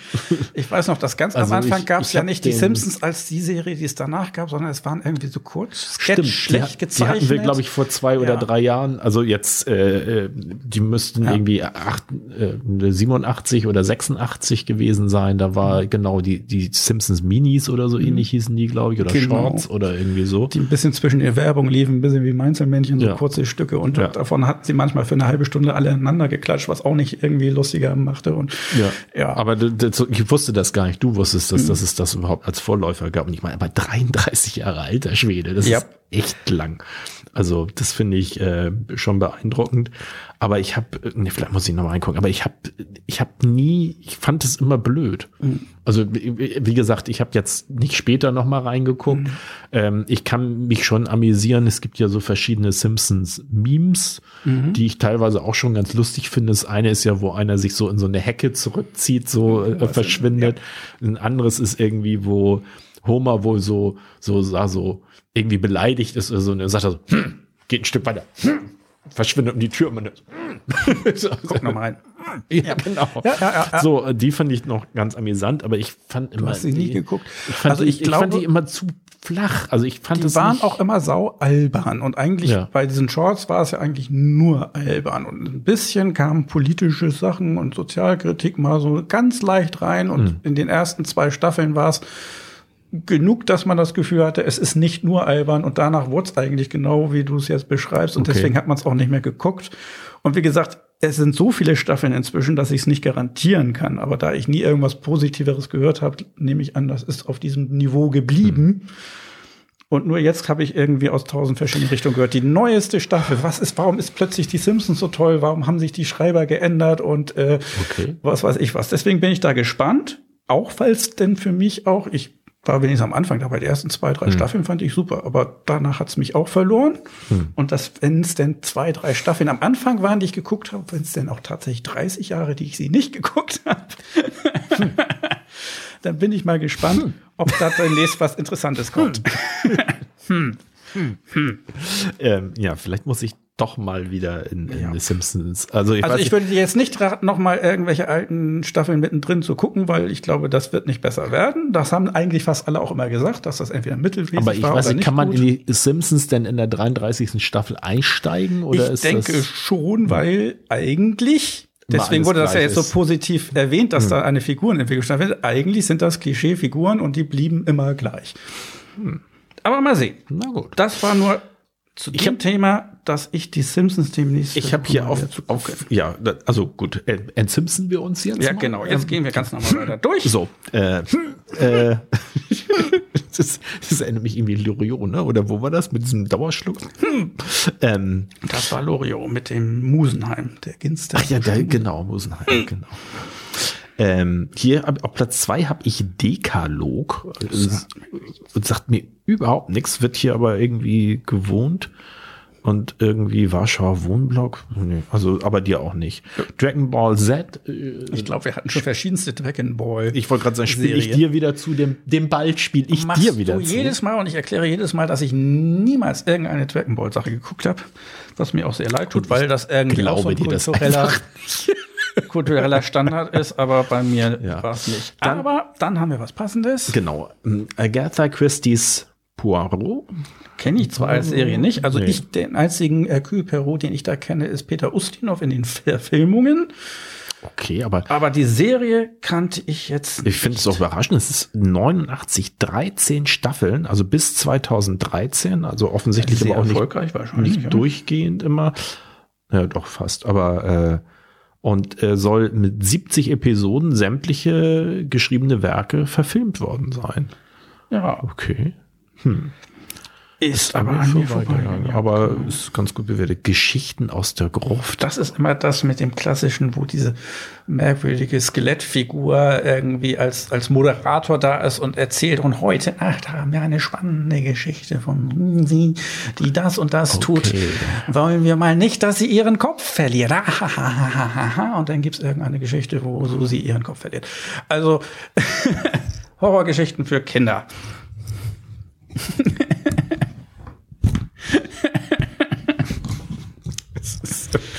ich weiß nicht. Also sowas, das, da kannst du mich mit, also, oh, vergiss es. Ja. Ähm, Zurück in die Vergangenheit. Ja, oh, Quantum Leap, meine meiner meiner Lieblingsserien, die habe ich schon mal. Äh, Wusste ich sie. Ja. Ich habe extra noch mal Quantum Leap hingeschrieben, falls du nicht weißt, dass es auf Deutsch Zurück in die Vergangenheit hieß, weil Nein, du hast meist, meistens von Quantum Leap geredet, wenn du über die Serie gesprochen hast. Nein? Ich kannte das nur unter Zurück in die Vergangenheit. Echt? Ja, weil hm. zu dem Zeitpunkt, als ich das geguckt habe, äh, gab es ja dieses, also wusste man nicht, wie das in Englisch heißt, außer ah. es hatte zufällig den, denselben Titel hier. Das ist ja nicht so wie früher wurde das ja alles eingedeutscht. Nee, zurück in die Vergangenheit. Tolle Serie. Also ich weiß nicht, ich würde sie jetzt mal wieder gucken, um dann wahrscheinlich festzustellen, so, naja, vielleicht doch nicht so. Aber ich fand die, die Grundidee war ganz, äh, fand ich sehr charmant. Ähm, der Hauptdarsteller hat irgendwie eine, eine Quantenzeitbeschleunigung, also hat irgendwas erfunden, womit er eigentlich, ich glaube, sogar in der Zeit zurück wollte. Und es passiert, also es funktioniert in gewisser Weise auch, aber er springt immer in bestehende Personen hinein und wacht dann als Krankenschwester, also durchaus auch jetzt nicht, muss nicht immer ein Mann sein, aber er wacht dann immer als irgendjemand auf und ist dann sozusagen mitten in dessen Leben mhm. und ähm, verbringt da mal eine gewisse Zeit und äh, ich weiß gar nicht aus irgendwelchen Gründen ich glaube sogar, das Problemlösen gehört dazu. Ich ja, das war irgendwie sehr abstrus. Ich glaube, er musste immer irgendein Problem lösen, damit er weiterspringen kann. Genau. Und, und hoffte also, dann irgendwann mal äh, wieder zurück Genau, das Ziel war eigentlich, dass er wieder in die Gegenwart mhm. äh, kommen äh, wollen würde. Das war aber eigentlich, die Gegenwart war ja. damals schon Zukunft, ne? Also so. Und äh, er hatte immer mit ähm, äh, Dean Stockwell war das, glaube ich. Das war äh, sein, sein Sidekick. Das war sein wissenschaftlicher Assistent oder sowas, der in der Zukunft immer saß. Der hatte immer so ein witziges Gerät, wo mhm. er dann immer so und dann, das funktionierte auch immer, musste er immer so immer mal so ein bisschen gegenhauen und äh, um ihm dann zu sagen, ähm, also irgendwie konnten sie kommunizieren. Mhm. Das war irgendwie möglich. Und er musste ihm dann immer irgendwie sagen, was er machen muss oder wo er hin muss, damit der nächste Sprung genau. stattfinden kann. Und das war immer irgendwie, ich glaube, das wurde nie erklärt, warum das meist, da musste er für die Person, in der er steckte, irgendein Problem lösen oder ja. das Leben verbessern, damit er dann weiterhüpfen konnte. Genau. Oder der Zusammenhang ist, weiß man nicht, aber. Nee, aber es war, fand ich eine sehr kreative Serie, hat mir sehr viel Spaß mhm. gemacht, habe ich gern geguckt. Ähm, vier Staffeln müsste man mal gucken, ob es die noch irgendwo überhaupt gibt. Ich meine da, aber das ist schon viele Jahre her und war auch irgendwie nur ein Gerücht, dass es da auch mal eine Idee gab, die wieder aufleben zu lassen mit mhm. den Schauspielern. Aber ist ja anscheinend nicht passiert. Und ja. das ist schon länger her, dass ich das mal gehört habe. Also das wäre inzwischen schon auch, irgendwie passiert. Auch im, im, äh, in der großen Müllhalde der Geschichte. äh, ran mal irgendeine Fantasy-Serie. Chip und Chap. Die Eichhörnchen sagt mir zwar was, aber habe ich, glaube ich, nie gesehen. Ah, was ich da ne? letztens ne? mitgekriegt habe, was damit nichts zu tun hat eigentlich, aber von Chip und Chap und die Eichhörnchen gab es irgendwann mal auch äh, Alben für Kinder, wo meistens irgendwelche aktuellen Schlagersongs nochmal nachgesungen wurden mit dieser quietschigen Chip und Chap Stimme in doppelter Geschwindigkeit. Und das habe ich deswegen mitgekriegt, weil irgendjemand hat diese dieses Album auf YouTube hochgeladen und in, ich glaube, nur ein Sechzehntel der Geschwindigkeit abgespielt. Und das ist sehr bizarr und hört sich ziemlich geil an, so wie irgendwie okay. Gothic, Drag, okay. Doom, die Chipmunk-Stimme hört sich normal an in der Geschwindigkeit, in der es abgespielt ist. Die Songs aber total dröhnig, langgezogen und die Gitarren wummern so richtig. Okay. Und dabei sind es noch irgendwelche 80er Songs wie Walk Like an Egyptian oder sowas, die man dann erkennt irgendwann. Aha. Sehr bizarr. Sucht mal irgendwie bei YouTube nach ja kannst du ja mal, du kannst ja mal deiner, deiner ähm, Shownotes ähm, Verpflichtung nachkommen und mir einen entsprechenden Link zukommen lassen. Sehr witzig, aber die Serie selber habe ich nicht geguckt. Äh, in 80 Tagen um die Welt, ich meine, ich habe das geguckt, aber ich habe das nicht mehr so richtig präsent. Die Sache ist die, das und ist ein bisschen wie Sherlock, das wurde ziemlich häufig verfilmt. Ja, und ich, ich weiß nicht, das ist jetzt eine tschechische Verfilmung. Kenne ich die Serie oder kenne ich eine andere also Serie? Ich meine, ich habe die gesehen, aber ich 100 Prozent, ob ich das nicht mit äh, irgendwas ver verwechsel. Ja. Ähm, es gibt, glaube ich, sogar gerade aktuell auf dem ZDF in der Mediathek irgendeine 80 Tage um die Welt Verfilmung. Okay. Aber das nur nebenbei. Also das gehört auch zu den Dingen, die sehr häufig verfilmen. Ja, ja, ja, ja. Alfred Jodokus, also J. Quack äh, von Hermann van Veen, mhm. äh, eine Figur, die dann auch eine, eine Zeichentrickserie gelandet ist. Mhm. Ähm, ich, Hermann van Veen fand ich immer eine ganz schillernde Figur. Ich mhm. weiß gar nicht, gibt's den noch oder? Äh? Nein, nichts von ihm gehört, nee. was der so macht. Aber der müsste auch schon äh, ja äh, nicht mehr so ganz jung sein. Ich erinnere mich, dass ich Alfred Jodokus Quack auch auch geguckt habe, aber das ist irgendwie nicht so witzig wie andere Zeichentrickserien war. Und manchmal sogar ein bisschen schwermütig. Und in der Beschreibung habe ich gelesen, dass tatsächlich in der Serie, niederländische Zeichentrickserie, auch Rassismus, Doping und Armut in der dritten Welt thematisiert wurden. Okay.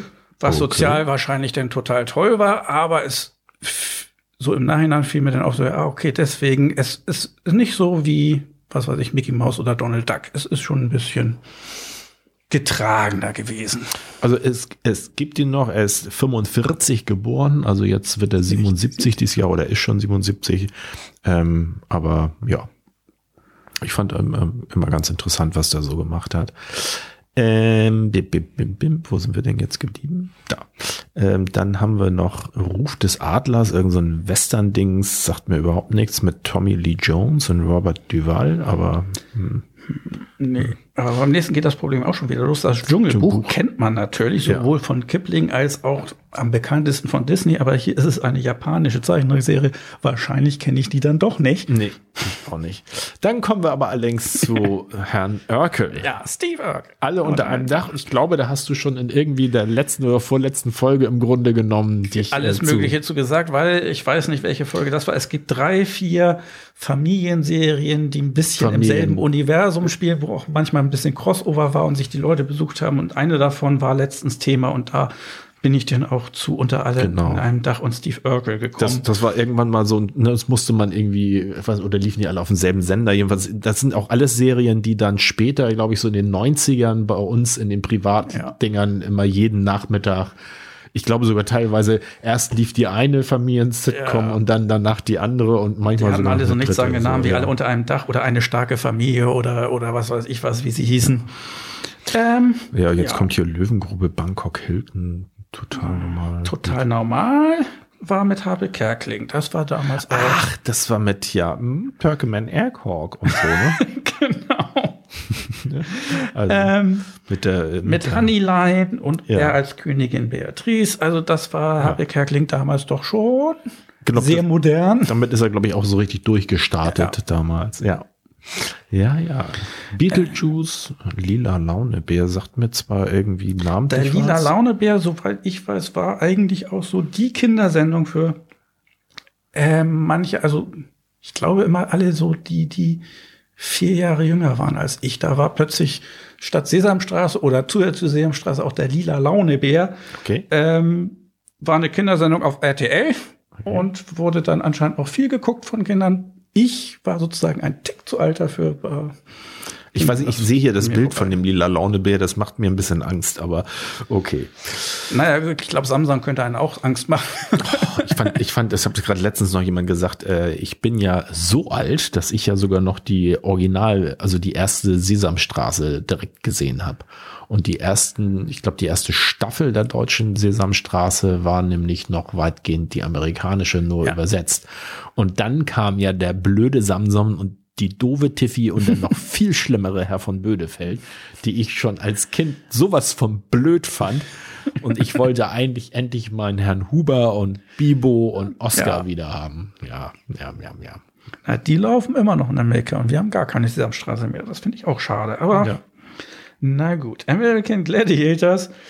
Also ich weiß, dass es die gab und dass die da irgendwie sich gegenseitig verprügelt haben. Das war irgendwie auch mal ganz toll. Aber Ja. Und dann haben wir zu Hurra Deutschland. Das ist die, glaube ich, deutsche Variante von Spitting Image. Das war eine englische Serie mit so ähm, Handpuppenköpfen, die eben halt wie eine Karikatur der originale äh, aussahen und äh, dann irgendwas spielten. Und ich fand, die englische war so okay, aber das deutsche war schon wieder so ha ha ha, so so. mm. da also, frage ich mich aber auch immer, wie, woran das liegt, weil ich habe das Gefühl, im Englischen waren die Gags auch unter der Gürtellinie und nicht so toll, aber sie waren auf Englisch und im Deutschen war das eigentlich nicht viel anders und trotzdem kam das Ja. Deutsche irgendwie.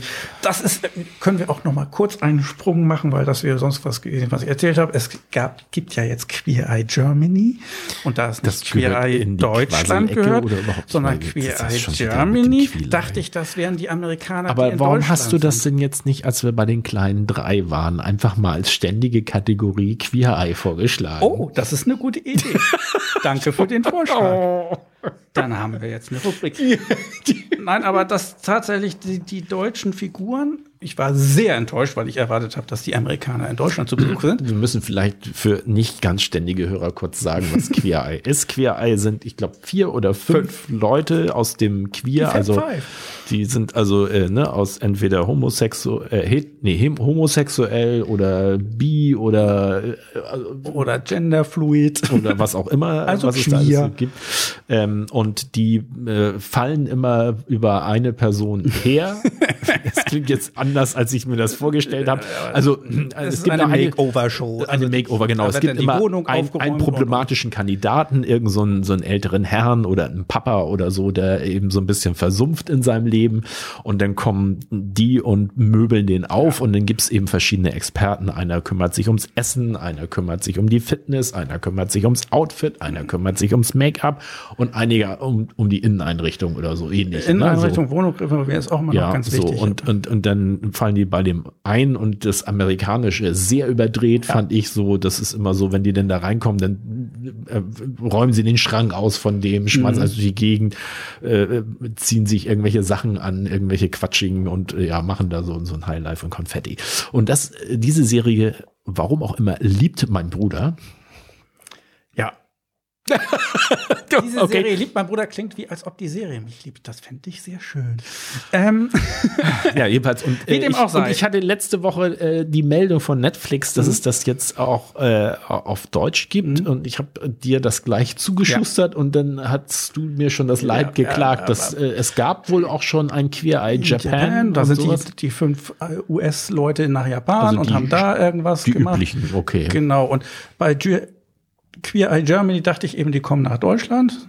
Sonst hätte man es ja Queer Eye Deutschland nennen können. Aber nein, äh, es sind deutsche, fünf queere deutsche Personen, die diese Sendung hier denn sozusagen nachahmen. Und das Problem ist, ich muss erstmal über die Enttäuschung hinweg. Ich habe bestimmte Leute erwartet. Das ist wie damals bei, bei, bei, wie hieß die Serie mit den englischen Kindern, wo dann irgendwann plötzlich die ausgetauscht wurden, weil die mit der Schule fertig waren. Ah, Skins. Da war auch die Serie vielleicht gar nicht schlecht, aber es waren andere Leute da. Und jetzt muss ich denen eine Chance geben und ich habe das Gefühl, auch die sind völlig übertreten. Ich denke mir, eigentlich sind die nicht übertreter als die Amerikaner, so gar nicht. Aber weil es auf Deutsch ist, kommt es einem so vor. Und ich glaube, das könnte bei Hurra Deutschland auch so sein, dass weil es auf Deutsch ist und das kulturell irgendwie anders gewohnt ist oder sowas mit der Sprache im Zusammenhang, kommt es einem plötzlich irgendwie wilder, übertriebener, alberner vor, hm. als es tatsächlich ist, beziehungsweise es ist tatsächlich so albern, aber es ist im englischen Original genauso, aber da fällt es einem nicht so auf. Eins hm. von beiden. Jedenfalls fällt mir das sehr schwer, mich da reinzufinden. Ja, ich habe äh, so ein bisschen durchgesäppt durch die erste Folge, nachdem mhm. du das hattest, weil ich das gerade noch aufgerufen hatte und dachte, ich guck mal so stückweise rein. Aber ich, äh, ja, ich weiß nicht, ob es an dem Deutschen liegt. Also ich finde allein schon der, der Modetyp mit seinem, mit seinem angedeuteten Schnauzbärtchen, ich weiß nicht. Also es war so, dass ich so dachte so, was soll das? Ich meine, es ist seine Sache, aber ja. so, ich äh, weiß nicht, so. Naja, und äh, Na, aber, das was, mir, was mir noch, so, das ist ein bisschen, die sind ja alles völlig übertrieben oder durchgeknallt oder seltsam eigentlich. Der normalste bei den US-Amerikanern ist der Kochtyp und äh, über den wird sich eigentlich auch immer lustig gemacht, weil er so normal ist. Ja. Und damit fällt er dann in dieser Fünfergruppe völlig raus. Das ist auch eine schöne Umkehr der ja, Sache. Ja, ja wohl, das, ich hatte auch eine kurze Szene gesehen. Da habe ich übrigens noch, das fand ich als Rezeptidee ganz gut. Da haben die so ein One-Pot-Rezept ja. gemacht. Das fand ich irgendwie cool. Das war irgendwie einfach nur, ich wusste gar nicht, dass das geht. Nu, ne, Handvoll Nudeln äh, Zwiebeln geschnitten, Tomaten geschnitten, Paprika geschnitten, das alles in eine Pfanne und dann so ein bisschen Gemüsebrühe ja. drauf, 15 Minuten kochen und fertig, fertig. ist der Lack. Ähm, das gefiel mir gut, da habe ich gedacht, hm, das ist ja, ich freue mich ja auch immer über so einfache Sachen. Und äh, da, da habe ich so einen Ausschnitt gesehen, der gefiel mir ganz gut, wo, wo die das denn gekocht haben und dann kam irgendwie so eine Mann und hat das dann auch gegessen und so und dann fragt er so ein bisschen, wie ist das denn so? Und dann haben die gesagt so, ja, ist ganz okay. Und dann gibt es eine kurze Szene, die, die kommentieren ja sozusagen sozusagen von nachher nochmal, mhm. wo er nur so einmal so in die Kamera guckt und wieder weg so okay. nach dem. so. Ich gebe mir hier sämtliche Mühe. Ne, die Na gut, jetzt soll er nicht, auf. er hat sich nicht sämtliche Mühe gegeben, er hat fünf Sachen in einem Podcast. Ja, gut, Darum ging es ja, dass es möglichst einfach sein soll. ja, gut, aber, ne, aber er hat was gekocht, was auch schmeckt und er, er hat das ja auch verspachtelt, also, mhm. so, aber dann so, mm, ja. Ja, das fand ich, das gefiel mir ganz gut noch. Ja, so. aber wir sind abgekommen. Hurra Deutschland, hurra. auf Deutsch irgendwie nicht so wie auf Englisch, aber man weiß nicht, woran es liegt. Ich, Ich- habe das es- Gefühl, es- dass vieles, was genau so auf Deutsch gemacht wird, wie es auf Englisch oder Amerikanisch ist, trotzdem irgendwie nicht so ankommt. Nicht, weil sie es anders oder falsch machen, sondern weil es eben dann auf Deutsch ist und das irgendwie das Ganze anderes rüberbringt. Aber das ist nur eine Theorie. Doogie Hauser. Neil Patrick Harris habe ich als nächste Serie. Erinnerst du dich? das ist der aus hier How I Met Your Mother. Genau, der ist Kinderstar ja gewesen. Ach, das wusste ich gar nicht. mit dieser Serie geworden und deswegen hatte er sogar auch mal ein paar Probleme mit Drogen und so weiter, wie das mal so ist bei Kinderstars und ist nachher bei How I Met Your Mother sozusagen zum zweiten Mal einen Karrierestoß gekriegt. Und Dewey Hauser, Kinderstar, als eben ein, ein, ein hochbegabtes Kind, wo er das Arzt geworden ist, schon Okay. mit, keine Ahnung, wie sieht er da aus, 12, 13, 14. Mit zehn Jahren hat er seinen Abschluss gemacht. Vier Jahre später war Dr. Marzin und als 16-Jähriger arbeitet er in der Serie jetzt als Assistenzarzt Ja, bei war sehr Dr. House. albern. Ich habe auch nicht viel davon geguckt, aber war witzig und ich fand es lustig, dass der Neil Patrick Harris später noch mal auftaucht. Gut, dass du das gesagt hast. Ich habe ich hab einfach drüber gescrollt, weil der sagte mir gar nichts. Und ich habe das mit Neil Patrick Harris gar nicht äh, gefunden. Ich wollte jetzt mich eigentlich schon so anfangen und sagen, so ja, hier gibt's noch die französische Revolution-Serie mit Brandauer und Seymour, aber und dann bin ich über was gestolpert, wo ich erst ein bisschen irritiert war, weil da gibt es 89 wir reden von 89, eine Super Mario Bros. Super Show, eine Zeichentrickserie aus dem Jahr 89 mit den Super Mario Bros. Und ich wusste gar nicht, dass es die da schon gab. Super Mario Bros. ist doch eines der ersten Nintendo-Spiele. Ich glaube, das, woran man sich meistens erinnert, ist Super Mario Bros. 2, das jeder kennt, aber es gab ja sogar noch ein noch blockiger aussehendes Super Mario Bros. 1. Ich glaube, das war auf dem ersten Nintendo Entertainment System. Das war, Also irgendwann Anfang der Super früh. 80er oder so. schon? das müsste dann weit Echt? Anfang der 80er ich sein. habe ich hab das immer mit Game Boy irgendwie in Verbindung gebracht.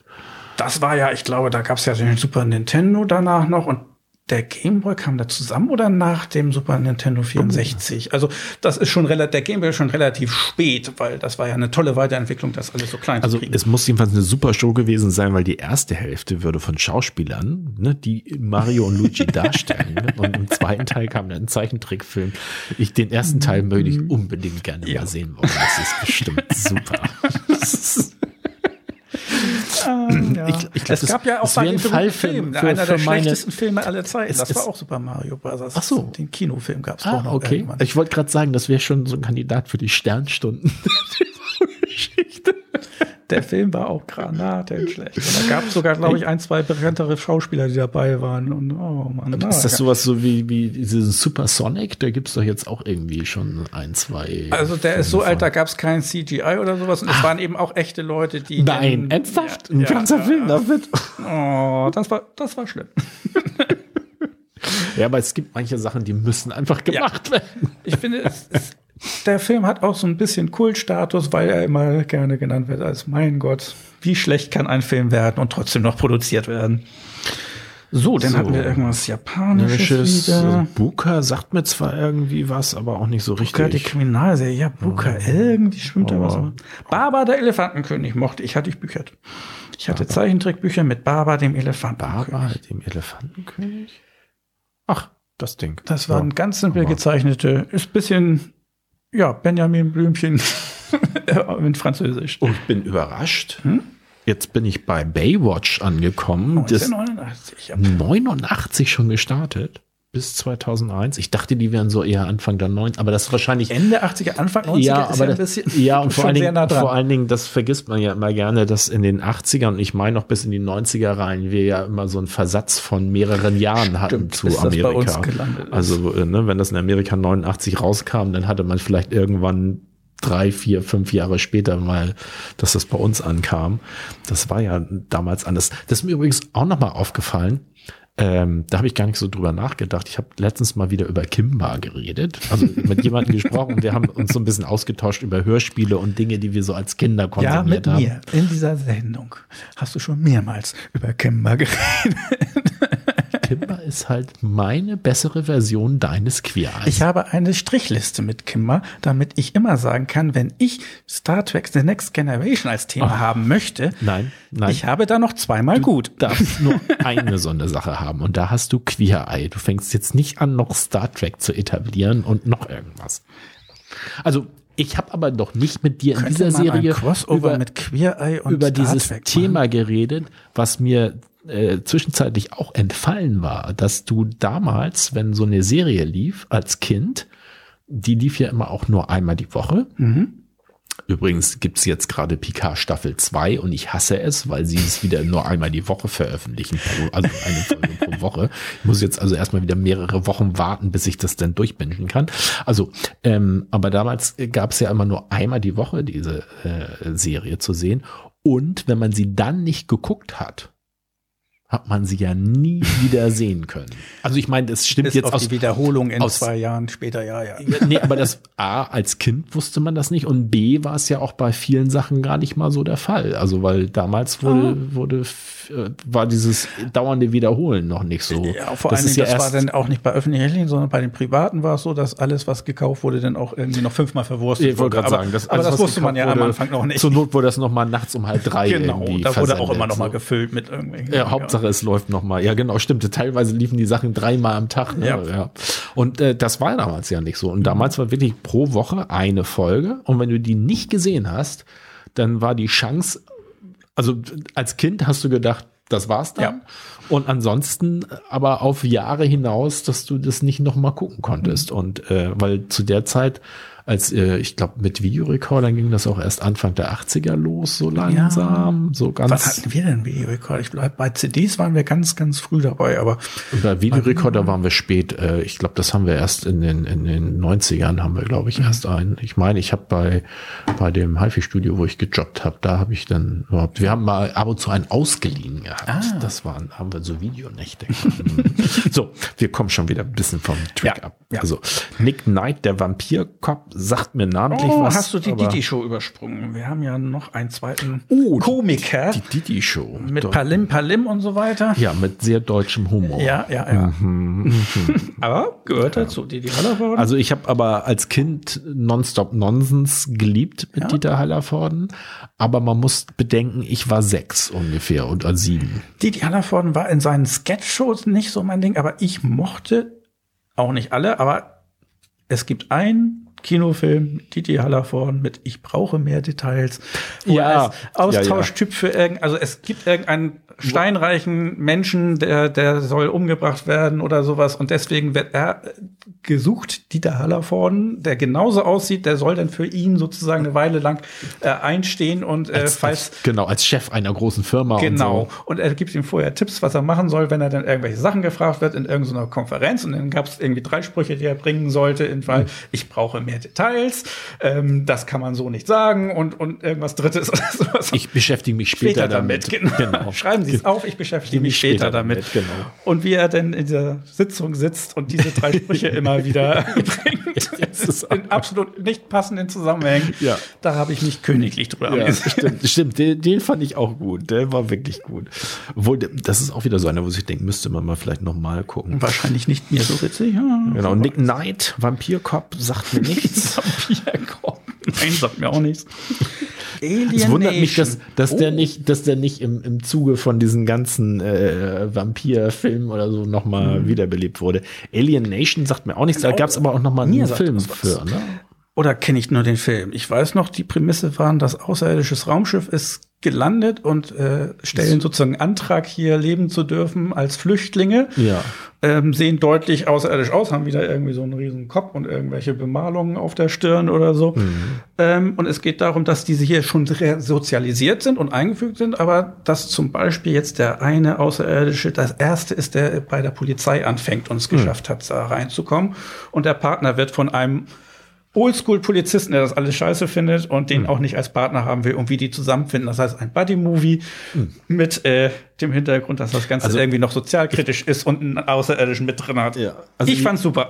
Ich, ich habe beides, glaube ich, nicht gesehen, fand es aber interessant. Ich Aber- hätte gedacht, ich habe die Serie gesehen, wo ich da gelesen habe, aber jetzt, wo du sagst, dass es einen Kinofilm gibt, vielleicht habe ich auch nur den Kinofilm gesehen, weil so viele Erinnerungen habe ich da auch nicht dran. Ja, ich war- vor allen Dingen, wie gesagt, wir sind jetzt in so, die Serien, die jetzt hier laufen, das sind alles Sachen, die sind, glaube ich, deutlich später. Ich glaube auch dieses Alienation dann Pro- im Privatfernsehen gelaufen. Und ich meine, wir hatten, glaube ich, relativ lange, ich weiß, dass hier mein, mein Kumpel Thomas, der hatte zu Hause äh, Kabelfernsehen, wo man das gucken konnte. Aber wir haben, glaube ich, relativ lange kein, Kabel keine gehabt. Privatsender gehabt. Rivalen der Rennbahn, California High, zwei Münchner in Hamburg mit Uschi Glas. Forsthaus Falkenau, Falkenau. das sagt mir irgendwie was. Ja, aber, Aber- was? Das, Das kalt wieder, also muss das, hat Mutter das Oh. vielleicht geguckt? das wusste ich aber auch nicht. Bud Spencer mit Ursula Andres, eine zwölfteilige italienische Serie Jack Clementi, Anruf genügt. Das klingt so trashig, dass ich denke, das muss man unbedingt nochmal gucken.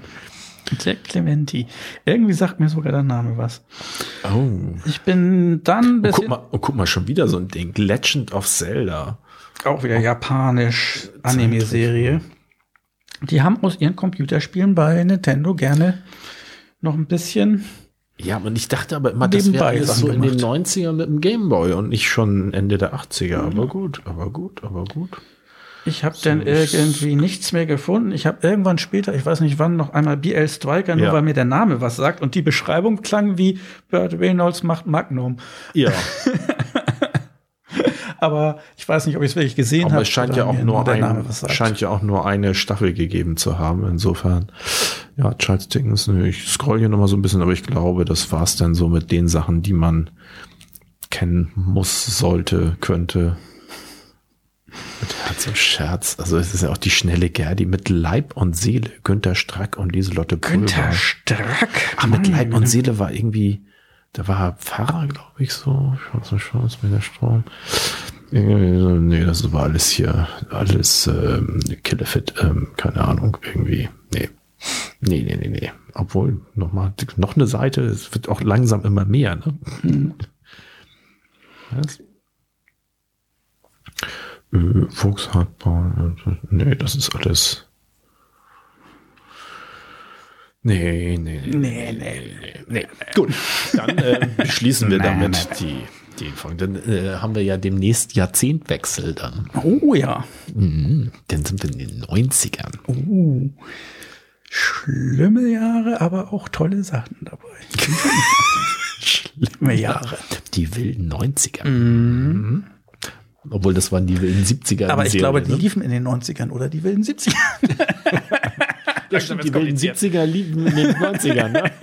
Oder war das 2000er? Ich weiß das gar nicht. Ich glaube, in den 90ern müssen wir gucken. Wir werden es rausfinden. Ja, wir werden es rausfinden. Gut, dann äh, ja, dann beschließen wir damit die historischen Serien und ich, du hast ja im Grunde schon angekündigt, deshalb frage ich gar nicht erst, sondern gehe direkt in unsere Quasselecke. Also. Folgendes. Ich habe ähm, mal wieder geguckt bei Netflix, was ich geguckt habe. Es gibt Du ja hast geguckt, was du geguckt hast, weil Genau. du das schon wieder nicht mehr wusstest. Na, teilweise weiß ich auch nicht, ob ich. er hat übrigens so viel verschoben, deswegen sind wir so spät dran. Ja? Hm? Ja, stimmt. Hast du nicht auch mal verschoben? Hab immer ich Aber nicht diesmal. Okay, das letzte Mal habe ich verschoben. Ähm, wie dem auch sei, trotzdem kann ja alles ganz schnell rauskommen, wenn du nicht lange brauchst, um diese Sendung online zu stellen. Grins. So, ähm, Weiß nicht, was er meinte. was ich in letzter Glaube- Zeit geguckt habe, Ja. was auf Netflix lief, ähm, war Queer Eye Germany, haben wir drüber geredet. Also wie, wie fandst du, also hast du denn jetzt schon dich äh, warm geguckt damit oder Nein, so? ich hab Wie viele Staffeln, zwei äh, Folgen? Folgen, geguckt und Hm. ich bin noch nicht drüber hinweg, dass das nicht. Also ich bin mir noch immer nicht sicher, ob ich die Sendung mit diesen deutschen Leuten nicht gut finde oder ob ich das nicht gut finde, immer noch, weil irgendwie ist halt nicht, ist. ich wollte Nutella-Brot, ist nur Marmelade da und Du wolltest Nutella-Brot und es, es gibt nur Nusspli. genau. Also, dass es nicht die sind, die ich erwartet habe, wo ich mich drauf gefreut habe und ich habe eingeschaltet und mich aufs Sofa geschmissen und plötzlich waren da ganz andere Gesichter. Ähm, damit muss ich noch mal ein bisschen hadern. Und mit diesem Effekt, dass ich eben der Meinung bin, dass die eigentlich nicht quirliger, aufgeregter oder aufgesetzter sind als die Amerikaner, aber trotzdem, weil es auf Deutsch alles gesprochen wird, es irgendwie so wirkt. Ich, ich muss mich da noch mal ein bisschen reinfinden, ob ich, ob ich das gut finde oder nicht. Kurzer ähm, Nachtrag, die wilden 70er ab 98 bis 2006. Also doch in den 90ern. Die wilden 70er in den 90ern. So, ja. Äh, ähm, Rick und Morty und Disenchantment sind die beiden Zeichentrickserien, mhm. die momentan immer noch laufen und jährlich eine ist, neue ist Staffel. Auch kriegen. von den Simpsons-Machern, ne? Genau. Und sieht alles sehr aus wie Futurama und mhm. eben auch die Simpsons Futurama war ja auch sehr beliebt und wurde abgesetzt. Und äh, Enchantment war dann sozusagen die Nachfolge, wo er nicht Science Fiction, sondern Fantasy was anderes gemacht hat. Mhm. War auch erst ein bisschen das ist nicht Futurama, die Reaktion so ungefähr von der Fanbase, aber eigentlich nicht schlecht. Ich guck's gerne, es ist aber jetzt auch nicht so super toll. Hm. Äh, das beides hat mich aber drauf gebracht, äh, nochmal aus irgendeinem Grund wegen der Simpsons nachzugucken. Und da bin ich drauf gestoßen, dass momentan alle in Amerika so begeistert sind von der aktuellen Staffel. Aber darüber haben wir auch schon gesprochen. Eine Sache, wo ich eine Folge von gesehen habe, was sehr, sehr strange ist. The Guardians of Justice. Guardians of Justice ist Superheldenkram, ne? Oder? Ja, und es ist absoluter mega Trash. Also es ist auch so gemacht, dass man sieht, wie amateurhaft geschauspielert das ist und wie amateurhaft die Verkleidungen sind. Und es ist ein merkwürdiger Mix. Mal ist das Cartoon, mal ist das real, mal ist es irgendwas. Und dieser Stil, finde ich, ist so strange und abgefahren, dass ich einem intrigued aber ich bin mir nicht wirklich sicher, ob das sozusagen auf die trashige Art gut ist oder ob es wirklich einfach nur trashig trashig ist. Und du das zu schätzen weißt. Und ich das einfach zu schätzen weiß. Hm, okay. Nur eine Folge von gesehen, aber werde ich weiter gucken, werde ich drüber berichten. Ansonsten, da bin ich mir nicht sicher, ob ich das schon in der letzten Sendung gesagt habe, weil es länger her ist, dass ich es gesehen habe, aber die letzte Sendung ist auch länger her. Habe ich schon die neue Staffel Archer und die dritte und letzte Staffel Afterlife erwähnt. Beides lief, beides habe ich geguckt. Also irgendwann hast du in den letzten zwei Folgen Archer erwähnt. Gut. Aber und ich meine, auch Afterlife hätte ich erwähnt. Das kann durchaus sein. Gut, dann aber ist das abgehakt. Dann habe ich alles auf Netflix. Dann habe ich noch ein ganz anderes Thema, aber ich würde erst mal gucken, was du noch so hast als ja. Thema, also was ich, du so geguckt ich, hast. Ich hätte fast Vollzug vermeldet, aber ich habe, äh, mir fehlen noch zwei Episoden, dann habe ich äh, meinen Rerun von Grey's Anatomy. Dein, was ist es denn, jährlichen oder Nee, nee, nee, es ist, glaube ich, jetzt das, das, äh, also ich habe über die Jahre ja immer mal geguckt, so, also fortlaufend. Und mhm. dann habe ich ja irgendwann vor boah, vier, fünf Jahren, glaube ich, mal ein Rerun gemacht. Also sind ja auch so. sehr viele. Wie viele Folgen sind es jetzt? Es, also 17 Staffeln und jede Staffel hat eigentlich so, so roundabout. Also die erste ist ein bisschen kürzer, aber sonst sind es immer so um 20 bis ne, plus ja, minus. Das ist schon. Und jetzt, wo du sozusagen bei den aktuellsten Sachen angekommen bist und du wahrscheinlich bei diesem Rerun, auch wenn er jetzt vielleicht eine Weile gedauert hat, aber das doch deutlich schneller hintereinander geguckt hast, als man das im Original so mal, als es ausgestrahlt wurde, geguckt hat.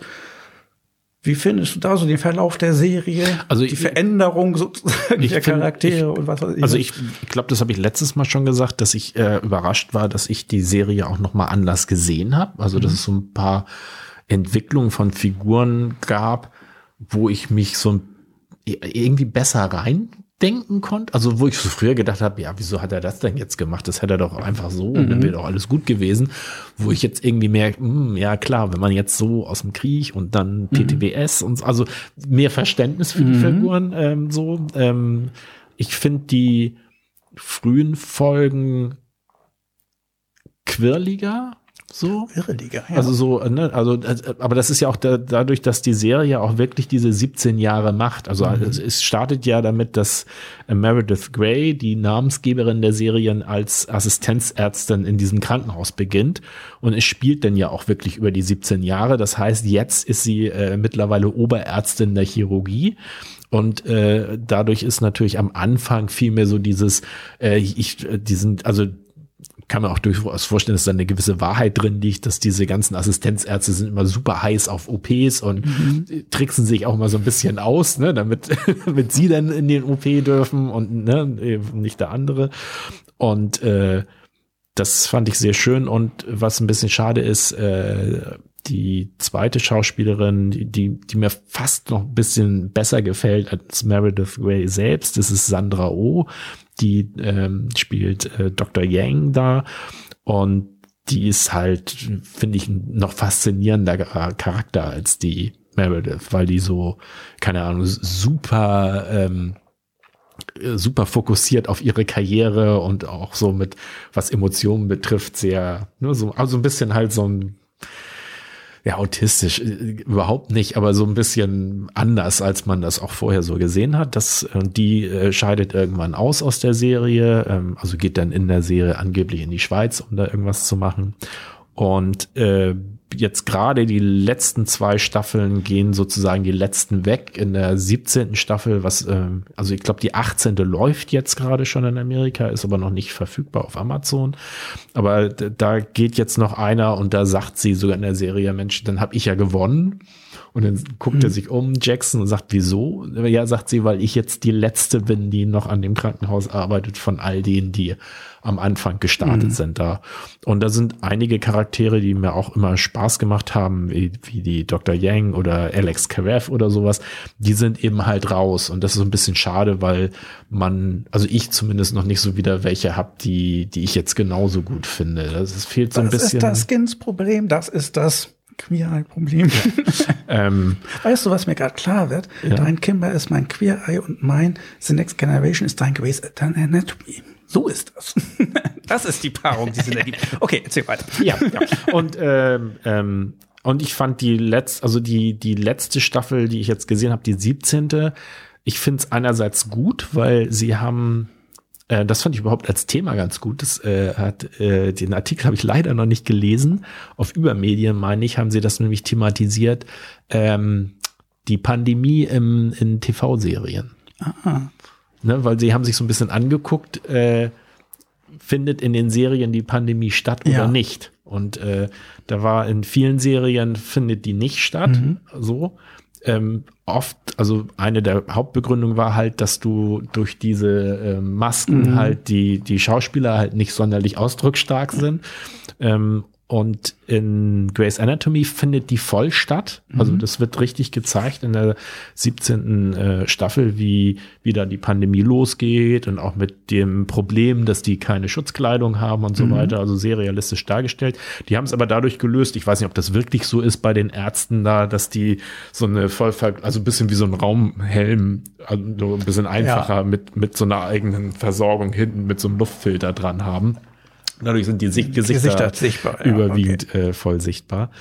Ähm, ich, das gefiel mir gut, dass sie das so wirklich mit reingenommen haben, auch mit den Problematiken. Und die sind ja auch, scheuen sich ja auch nicht davor, so sozialkritisch zu sein. Also da wird auch thematisiert, dass äh, wohl überwiegend Schwarze deutlich schwerer getroffen sind. Äh, einmal wohl auch aus irgendwelchen physiologischen Voraussetzungen, aber auch eben, weil wie hier ja auch festgestellt wurde, dass Leute, die auf engem Raum zusammenarbeiten, wohnen, das, ne, die hm. dann eher eine Übertragung haben und sowas. Und das wird auch thematisiert. Was mir nicht so gefiel oder weswegen ich mich sehr schwer tue mit der 17. Staffel ist äh, ein, ein ja, ein Kniff. Meredith Grey selbst steckt sich auch an, ziemlich zu Beginn da, also ich glaube dritte oder vierte Folge und äh, kippt dann irgendwann auch um und liegt dann selbst mit äh, Corona im Krankenhaus. Mhm. Und äh, es ist so gemacht, dass sie dann aber immer innerlich, und das wird in jeder Folge irgendwie eingestreut, am Strand ist und Personen von früher trifft. Also es ist so ein bisschen so, sie ist eben halt in ihrer Traumwelt oder im, im es ist so ein bisschen mehr so wie der Übergang zum, äh, zum Leben nach dem Tod, mhm. weil sie dann auch immer so sagte, sie wird lieber hier bleiben und ihr Ex-Mann, der schon vorher verstorben ist, der sagt so, nein, nein, du musst wegen der Kinder da bleiben und so. Und das finde ich ein bisschen anstrengend, dass sie das so ausgewalzt haben. So ja. dieses, also was ganz nett ist, ist, es tauchen halt noch Figuren von früher auf, also ihr Mann taucht ja, noch so mal eine Nostalgiefolge so. ist ja nett, aber solche Sachen eben mit man liegt im Koma oder sowas, das gab's ja auch bei Haus, also wenn das über mehrere Folgen sich zieht, habe ich noch nie gesehen, dass das so richtig toll ja, nee, ist, ich fand es ein bisschen anstrengend und auch, auch so ein bisschen so, also wo ich so denke, so, ja, aber sie steht mitten im Leben, sie hat drei Kinder, das älteste ist, glaube ich, zehn oder so. Da überlegst du doch nicht und sagst so, oh, die kommen schon, ne, Papa ist schon vor ein paar Jahren gestorben, dann kann Mama ja ruhig auch gehen. So nach dem, also das fand ich so unschlüssig, so dieses, ja. ne, als wenn sie da so hadert damit. Das fand ich nicht so sonderlich gut.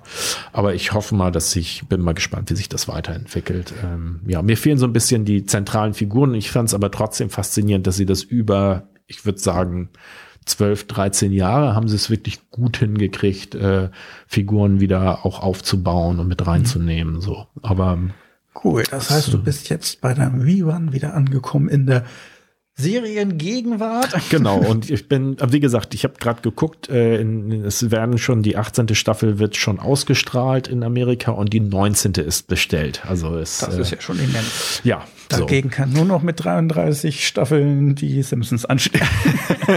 ja, ja, ich hoffe ja, dass das noch ein bisschen weitergeht. Ich habe ähm, äh, bevor du jetzt wieder übernimmst, äh, Jack Reacher mir angeguckt auf Amazon. Was ist Jack Reacher? Jack Amazon, Reacher okay. ist, glaube ich, äh, was, was äh, ich glaube als Roman, äh, amerikanischer Roman von, oh, ich muss noch mal gucken, Lee Child oder so, kann das sein? Ähm, das ist ein ehemaliger wie heißt das noch bei den Soldaten, wenn du da, also Feldjäger nicht, sondern äh, die amerikanische Version, wenn du sozusagen die, die Kriminalpolizei der Armee bist. Ach so, die Military ja. Police hat einen besonderen Namen. Ja, irgendwie. Und äh, Jack Reacher ist halt, also mir hat es Spaß gemacht, das fand das ganz gut. Zehn Folgen, eine Staffel. Er, er ist äh, ehemaliger ähm, äh, genau, Lee Child ist der Autor, der die geschrieben hat. Da gibt's einen mit Tom Cruise auch, einen Film oder sogar zwei. Und der es fängt irgendwie an, dass er in irgendeinem so abgelegenen Dörfchen aus dem Bus steigt und dahin steigt. Und er ist halt äh, so, so klassisch, weißt du, amerikanisch, es ist ein Hühne, breites Kreuz, ne, und Boots und mhm. steigt da aus und dann marschiert er da in die Stadt und dann wird er erst verdächtig, jemanden ermorden zu haben und der Sheriff der Stadt äh, sperrt ihn erstmal ein und äh, mit so, weil das so wie in den Kleinstädten in Amerika sind das ja immer wie eine offene Wohnküche, die Gefängnisse, also mhm. da sitzt du ja in der Zelle und kriegst irgendwie alles mit und er schiebt dann immer mal so ein paar Hinweise raus mit, ne, ja, das könnte ja gar nicht so sein oder haben Sie schon mal danach mhm. gefragt und dann bezieht er ihn nachher immer mehr mit in die Ermittlungen ein und ähm, stellt sich nachher heraus, dass es sogar sein Bruder ist, der da ermordet wurde mhm. und er hat natürlich nichts damit zu tun, aber ne, und Verwicklung ist also eine Kriminalgeschichte eigentlich oder ein Thriller könnte man sagen, äh, um diese Figur des Jack Reachers gesponnen. Mhm bisschen zu amerikanisch, finde ich, so dieses, also auch das, die Hauptfigur so, ne, so keine Makel hat, so in dem. Sinne, ne? einfach nur der Tolle ist und der kann auch noch kombinieren wie Sherlock Holmes mhm. ähm, und ist halt stark und kann auch kämpfen und alles mhm. Mögliche. Aber es macht Spaß und ist gut gefilmt, so, es hat mir gefallen, sonst hätte ich mir das wahrscheinlich auch nicht durchgeguckt. Ja. Willst du noch mal? Ich hätte sonst noch auch noch einen. Äh, Wenn es bei dir wirklich mit äh, Serie zu tun hat, bist du erstmal. Ich würde jetzt ein bisschen abkommen. ja, dann äh, habe ich mir die letzte Staffel von The Expanse äh, angesehen. Ah, also die letzte Staffel, die rauskommt ist, oder war das jetzt die letzte ja, Staffel? Soll die Finale sein, ah, okay. leider. Ähm, es ist wohl so, dass es wohl noch die hat sich ja, basiert ja auch, ist eigentlich auch eine Literaturumsetzung. Ja. Ähm, und es gibt wohl noch zwei Bücher, die man hätte machen können, aber die sie nicht gemacht haben. Aber es sollte jetzt die finale Staffel sein. Gefiel mir zwar ganz gut, hat aber zum Schluss hatte man hatte ich so ein bisschen das Gefühl so die wievielte also, Staffel ist denn jetzt die, sechs, hab, die sechste die sechste denn ich habe zwei gesehen das heißt okay ich habe eine Menge nicht mehr genau. mitgekriegt. Sechs Staffeln, das ist jetzt die genau. letzte. Genau, okay. und es, es war ja so ein bisschen der, ähm, das Besondere an diesem, äh, dass das so eine Mischung aus Science Fiction, Politik und äh, ja. Strategie, also so ein bisschen Game of Thrones im Weltraum, ja. aber ohne so viel Geficke, wenn man das mal so ein bisschen. so. Warum lassen Sie denn das Gute weg? ist auch nicht. Kein Wunder, dass es nur sechs Staffeln wurden. Ja, Gut, erzähl. Du meinst so galaktischer Orgasmus hätte da auch noch reingepasst. Nein, ähm, die, die ähm, also die, die letzte Staffel gefiel mir schon ganz gut, wobei die Qualität halt so ist, dass man zum Ende hin merkt, ich hatte so das Gefühl in der letzten Folge so, jetzt müssen wir es aber noch schnell zum Ende bringen, mhm. so. Und, und das gefiel mir nicht so, weil das so, ja, und dann zack, und dann haben wir da unsere Lösung und dann ist alles gut so. Und das war so ein bisschen, hm. Und das zweite, was mir äh, missfiel, ist, weil das Ganze fängt ja an mit diesem Protomolekül und den ja. ganzen Sachen. Und das taucht nicht mehr so wirklich. Ach, also das, also es wird zwar nochmal erwähnt und da ja. ist nochmal irgendwie so eine Kleinigkeit. Und was ich überhaupt nicht verstanden habe, ist, äh, da sind so Schnitte auf irgendeinem Planeten. Die haben ja nachher diese, ähm, wie nennt sich das, diese Tore durch, also so Ringe, durch die man dann in, in, in irgendwelche andere Dimensionen oder irgendwas reisen kann oder weiter wegreisen kann. Und äh, da wird immer von einem Planet sowas gezeigt, zwischendurch, so eine Geschichte, finde ich, ist ja so ganz, ne, wie so ein, so ein, so ein Kleini entdeckt da die Natur und mhm. das sind irgendwelche Lebewesen und irgendwann kriegt sie mit, dass das eine Lebewesen off offensichtlich irgendein Vögelchen, was äh, irgendwo runtergefallen und gestorben ist, wieder zum Leben erweckt hat und dann stirbt ihr Bruder und ne, so mhm. das Übliche, ne, Friedhof der Kuscheltiere im ja, Weltraum. Ja. Ähm, und aber das wird gar nicht so wirklich zu Ende geführt, was damit ist. Das ja, ist so das sind aber auch diese Dinge, wo ich mir eben sage, das ist, wenn dann irgendwie gesagt wird, okay, wir bringen die Serie jetzt zu Ende, aber es gibt noch zwei Bücher oder so, aber irgendwie Geld ja. nicht mehr da oder was weiß ich was, dann, dann musste man das irgendwie zurechtschreiben. Ja, und dann sind auch meistens immer noch mehrere an so einem Drehbuch und nicht einer, sondern aber das, was, was es ich ist so, immer alles nicht so rund bei solchen ja, Serien. also kann ich nachvollziehen, aber was ich da nicht verstehe, ist, weil dieser Planet kommt erst, wird erst eingeführt in der sechsten, also in dieser Staffel. Ah, das ist natürlich, und, dachte und okay, das man wollten sie den, erzählen, sind aber nicht dazu gekommen. Also aber bei es, der sechsten Staffel gibt, es, ja Also die einzige Sache ist, dass nachher einer von denjenigen, die da so einen Aufstand anführen, kommuniziert mit dem, der irgendwie diesen Planeten so leitet, ja. nochmal so ein bisschen. Aber das, äh, die ganze Background-Geschichte. Bücher so, ne? gelesen? Macht das vielleicht Sinn in den Büchern und die wollten das, weil es so wichtig in den Büchern war, mit reinbringen? Aber das, das könnte sein. Aber ich habe, also ich habe die ersten zwei Bücher gelesen, ja. die sozusagen Grundlage für die ersten Staffeln waren. Aber so, also, ähm, aber ich, ich fand es jetzt nicht so, dass ich danach gedacht hatte, oh mein Gott, das haben sie ja so äh, äh, äh, verrissen. Also ich fand es immer noch besser als Game of Thrones, äh, den Schluss. Okay. Und, äh, und wenn man das jetzt rausnimmt, dann ist es ganz gut. Und es ist aber ein bisschen hektisch zu Ende geführt, finde mhm. ich. So, also dieses, ich, ich finde gerade, ich glaube, Bosch war das die erste Serienstaffel, die, die mir also bei Bosch war es, meine ich schon, ich glaube schon in der ersten oder auch in der zweiten Staffel, wo der eigentliche Fall, um den es geht, in der mhm. vorletzten Folge im Grunde genommen schon aufgeklärt ist. Und man dann aber noch richtig so ein bisschen Nachbereitung und so, also mhm. so, ne, das so ein bisschen, dass das nicht immer so dieses ist, man äh, drei, drei Minuten bevor die Serie endet, ist ja. der Fall gelöst und dann ist zack, alles aus, Ende vorbei, ja. so.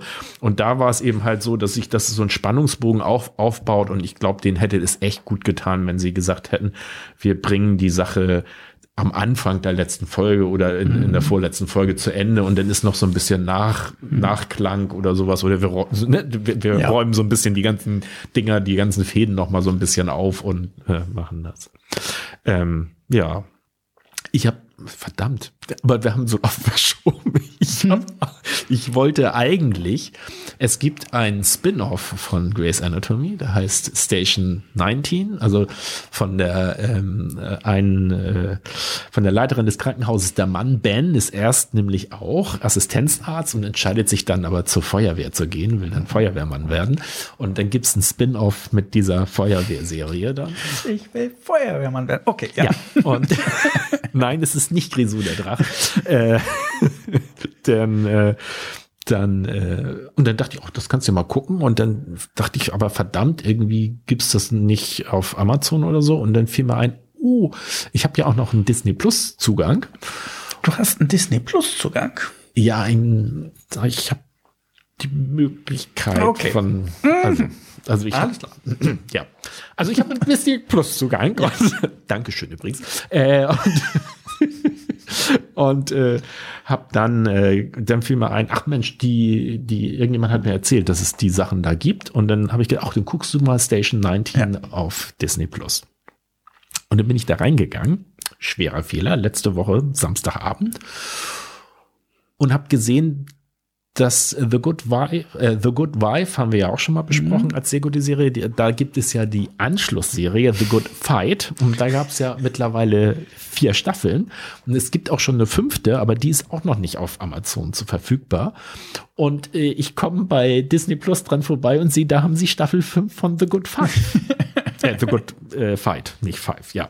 Und ähm, dann habe ich angefangen, da die erste Folge zu sehen ja, und am Sonntagmorgen habe ich die letzten zwei Folgen geguckt. Es war ein bisschen spät geworden am Samstag, ja. Da habe ich komplett durchgebinged, die, die Staffel. Mhm. Und das fand ich faszinierend. Das ist auch eine Serie gewesen, die nämlich auch Corona thematisiert hat. Mhm. Ähm, und die hatten auch ein Problem. Die haben schon in der Staffel 4 früher abbrechen müssen, weil mhm. dann die Dreharbeiten nicht mehr weitergingen, weil das mit Corona so akut war. Und die haben, fand ich, also die sind sowieso experimentierfreudig. Ich habe in der vierten Staffel fehlt mir noch die erste Folge, weil die erste Folge in der vierten Staffel ist so, dass eine der Hauptprotagonistinnen äh, aufwacht und äh, lebt plötzlich in einer Welt, in der Hillary Clinton die Wahl gewonnen hat. Eine ganze Folge lang. Oh, okay. So. Und es ist total witzig, weil danach, ab der zweiten Folge geht's ganz normal weiter in der Serie. Sehr auch spannend. Das ist so. Und äh, diesmal in der fünften Staffel, das fand ich aber irgendwie als Idee auch ganz witzig. Ähm, ich habe erst gedacht, ich habe mich vertan äh, ich habe angemacht und dann, was bisher geschah, kam dann. Mhm. Und dann kamen so ein paar Sachen und ich denke so, äh, okay, kenne ich das gar nicht. Das ist doch gar nicht geschehen. Nee, ja, dann habe ich noch mal sicherheitshalber noch mal geguckt, ob ich nicht vielleicht, manchmal passiert einem das ja, dass man nicht mitkriegt, dass es wieder diese wöchentliche Veröffentlichung ja. ist. Man guckt die Serie bis zur gedachten Endfolge und dann veröffentliche ich ja. aber noch zwei Folgen und man hat es gar nicht mitgekriegt. Aber nein, dem war nicht so. Und dann kriegte ich mit, die erste Folge ist was bisher geschah und ist im Grunde genommen ein Rückblick, der ein, eine ganze Folge lang passiert, damit man ab der zweiten Folge auf dem Stand der Dinge ist. Mhm. Also sie haben nicht mehr die Sachen, die sie erzählen wollten, haben sie nicht mehr wirklich nachgedreht sozusagen, sondern, sondern sie haben dann alles in die erste Folge, aber immer so in der mhm. Form eines Rückblicks. Also, ne, was ist in der Zwischenzeit passiert. Okay und äh, haben da auch voll mit, mit Corona-Pandemie, also der Chefermittler liegt da im Krankenhaus, das wird mhm. nachher auch später noch ein Thema und hat das auch relativ schweren Verlauf und all sowas, hat nachher auch mit Long-Covid zu kämpfen und solche Dinge, aber fand ich irgendwie eine witzige Idee und auch habe ich bisher noch nie so erlebt in irgendeiner Serie, dass das so gemacht wurde. Und ähm, ja, gefällt mir sehr gut. Sie sind in einigen Punkten ein bisschen spleenig. Also so, ja, also wobei mir das auch wieder gut fühlt. Ich weiß nicht, ob der Mandy Patetkin was sagt. Sehr, sehr guter. Äh, der ist äh, in Chicago Hope, der Krankenhausserie, ist er ein zentraler Arzt gewesen. Er ist bei Homeland der Serie. Ich weiß nicht, ob du die mal gesehen hast, wo es um diesen einen amerikanischen Soldaten, der in iranischer oder so Kriegsgefangenschaft, der dann nach Hause kommt und den sie so weit gekriegt haben, dass er sogar nachher ein Attentat verüben will. Mhm und sich dann aber nachher letztendlich dagegen schnallt. Und da ist, äh, ist spielt der Petetkin, ähm, ich hoffe, ich spreche den richtig aus, spielt da sozusagen den Chef des amerikanischen Geheimdienstes. Mhm. So ein sehr guter Schauspieler. Und der spielt in der fünften Staffel jemanden, der sich überlegt hat, er macht mal so ein Privatgericht auf. Also eigentlich so ein Schiedsgericht. So, und äh, das ist äh, im, im Gerichtsraum neuneinhalb oder neun ein Drittel in Anlehnung an Harry Potter. Und irgendwie werden, werden die da hingeladen ne? und dann stehen sie irgendwo und dann sind immer so Schilder, wo es lang geht mit neun. Und dann kommen sie in irgendeinem Copyshop im Hinterraum, ist dieses Gericht aufgebaut und da äh, führt er dann so Schiedsgericht, aber und das spielt so ein bisschen damit, äh, ich habe ich hab nachgeguckt, weil die ja oft Dinge aufgreifen, die auch wirklich so sind, ob das nicht vielleicht wirklich in den USA so ist. Mhm. Aber da wird einfach mit der Idee gespielt, der macht halt sozusagen ein Privatgericht auf und man, wenn man da hingeht, das ist eigentlich auf der Basis eines Schiedsgerichtes, aber man verpflichtet sich halt dazu, dieses Urteil anzuerkennen. Und er nimmt nachher immer größere Fälle, also bis er mhm. nachher, glaube ich, sogar einen Mordfall verhandelt und solche Sachen. Also so schon, es wird immer extremer und ähm, ja, und die stellen so ein bisschen da, was, was passiert, wenn, wenn sozusagen jetzt jeder selber sagt, mhm. ich mache hier so eine eigene Gerichtsbarkeit auf. Ja. So schon sehr, sehr ein bisschen abstrus, aber ja. Nee, hat mir gut gefallen. Fünfte Staffel. Ich, äh, das geht auch noch weiter. Mhm. Ich, ja, ja, ja. gut, so. Ähm, ja, wie gesagt, was, was, was Fernsehen angeht, habe ich eigentlich nichts mehr, außer, ähm, und dazu noch ein bisschen was hinten dran, was nichts mit Serien zu tun hat. Ähm, aufgrund der aktuellen Ukraine-Situation hatte ja. mir jemand mhm. empfohlen, guck dir mal an, es gibt doch auf Arte bzw. ZDF mit offenen Karten. Kann man in die Mediathek gucken. Mit offenen Karten ist eigentlich eine Sendung, wo einmal die Woche in ganz kurz 15 Minuten lang irgendein Thema thematisiert wird, wo es um eine und da wird sozusagen in Karten geguckt. Warum ist äh, das äh, strategisch das Land so und so? Wo sind Anwanderungen hergekommen? Wo ist ein Gebirge? Weswegen passiert da nichts? Oh, okay. Sehr sachlich, bisschen tröge, kann man sagen, aber ich fand es immer sau interessant. Und es gab jetzt das erste Mal eine Sendung, die länger als 15 Minuten ist, nämlich knapp über 20 Minuten über die Ukraine. Und das ist ah, eine sehr okay. interessante Sendung mit offenen Karten. Mediathek, ZDF oder Arte gucken, kann man sich raussuchen. Und ähm, im Verlauf dieses Guckens dieser Folge und ein bisschen Doomscrolling auf Twitter ähm, habe ich versucht mal irgendwie zu finden, wo kann man sich denn, wenn man will, informieren, möglichst einmal die Woche oder so, damit man nicht ständig irgendwie in dieses auch am Anfang ging es mir so in der, in der Pandemiezeit äh, täglich irgendwas sich an Statistiken anguckt und in Panik gerät, obwohl man eigentlich an der Statistik einfach sehen kann, wenn die Zahlen sozusagen ein paar Wochen alt sind und ob da dann wirklich eine Bewegung drin ist und nicht wie auf Twitter es passiert ist, dass jeder äh, Amateur-Statistiker jeden Tag einen ganz neuen Verlauf gesehen hat und was ganz aktuell ist.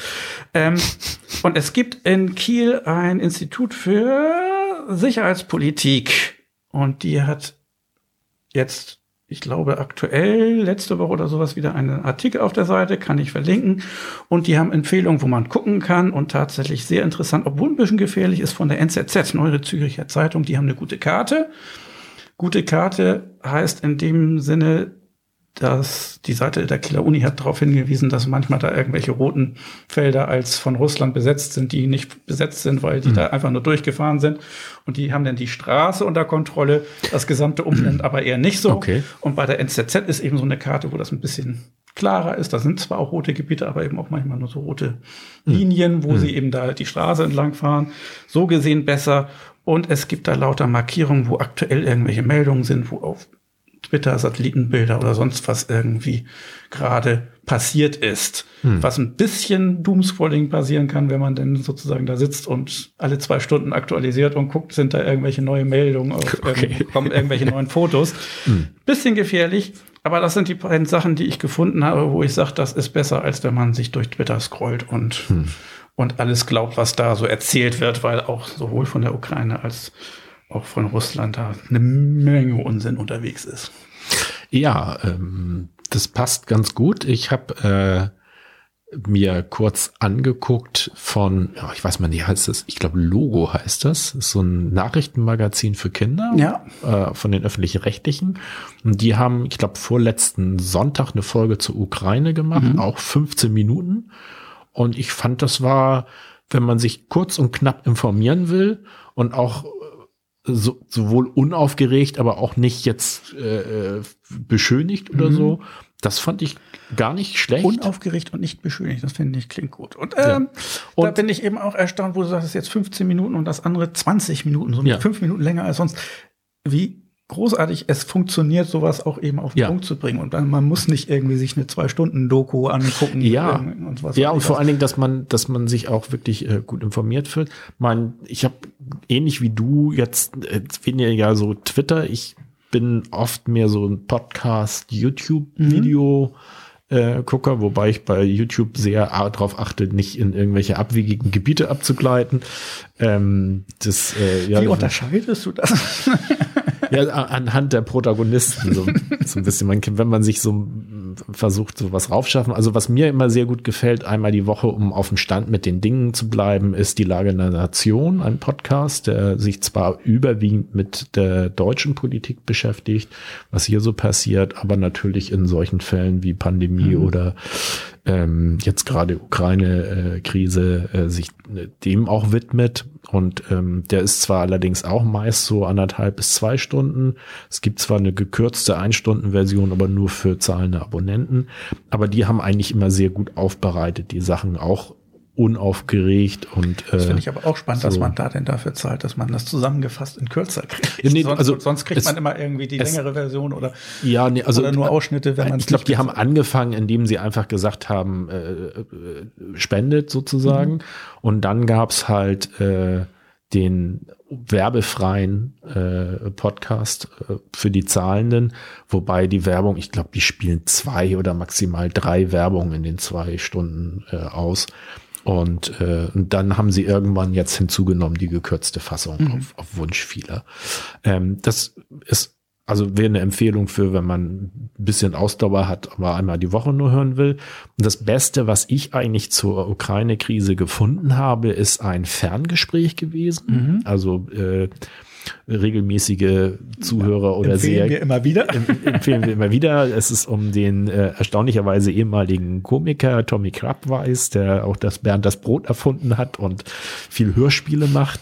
Ähm, und der hat immer so eine Runde von wirklichen Experten dabei, aber dadurch, dass er eben selber keiner ist, moderiert mhm. er das finde ich immer sehr gut, weil er immer so sagt, so Moment mal jetzt noch mal so erklären, dass ich das auch verstehe oder eben halt auch die Fragen, die er stellt und äh, den Chat auch mal ganz gut einbindet. Und die hatten zum äh, zur Ukraine-Problematik auch eine Sendung gemacht, äh, bei der sie Dirk van den Blom heißt er, glaube ich, einen Politikwissenschaftler dabei hatten.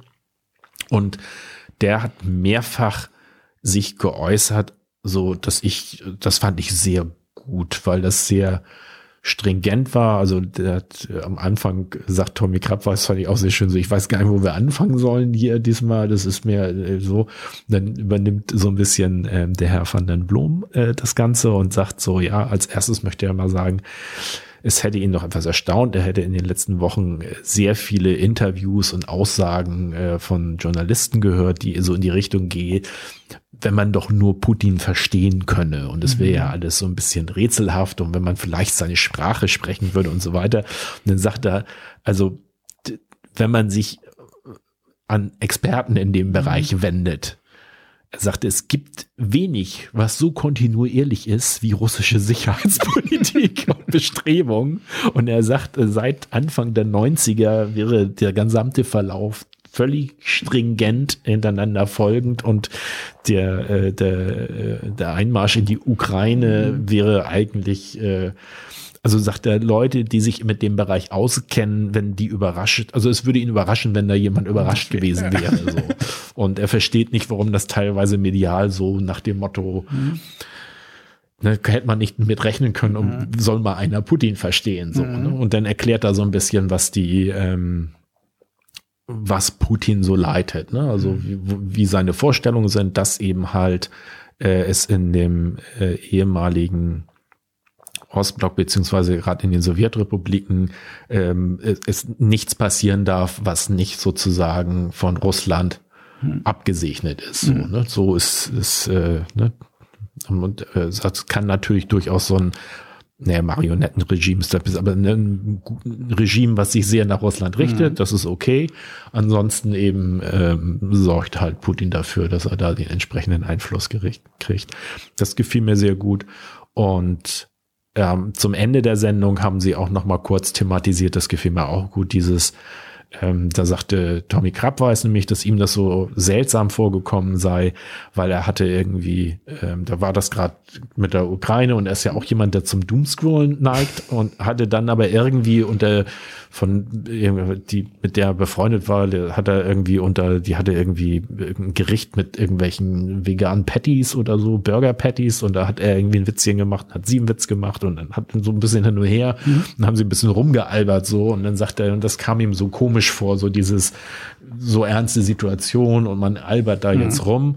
Und dann haben Reihe um, da ist ja auch immer noch ein Psychologe mit drin und die haben eigentlich alle gesagt, nee, aber das ist schon richtig so, weil man nicht, äh, wir Menschen brauchen das, dass wir halt äh, uns nicht ja. nur in einer so einer Sache versteigen und dann in so einem Weltschmerz landen. Genau, und, äh, das sowas. wäre ja auch unrealistisch, dass wenn in der Ukraine einmarschiert wird, egal wie schlimm das ist, kannst du jetzt nicht 24 Stunden am Tag in Trauer irgendwo rumsitzen. Du hast trotzdem noch ein Leben.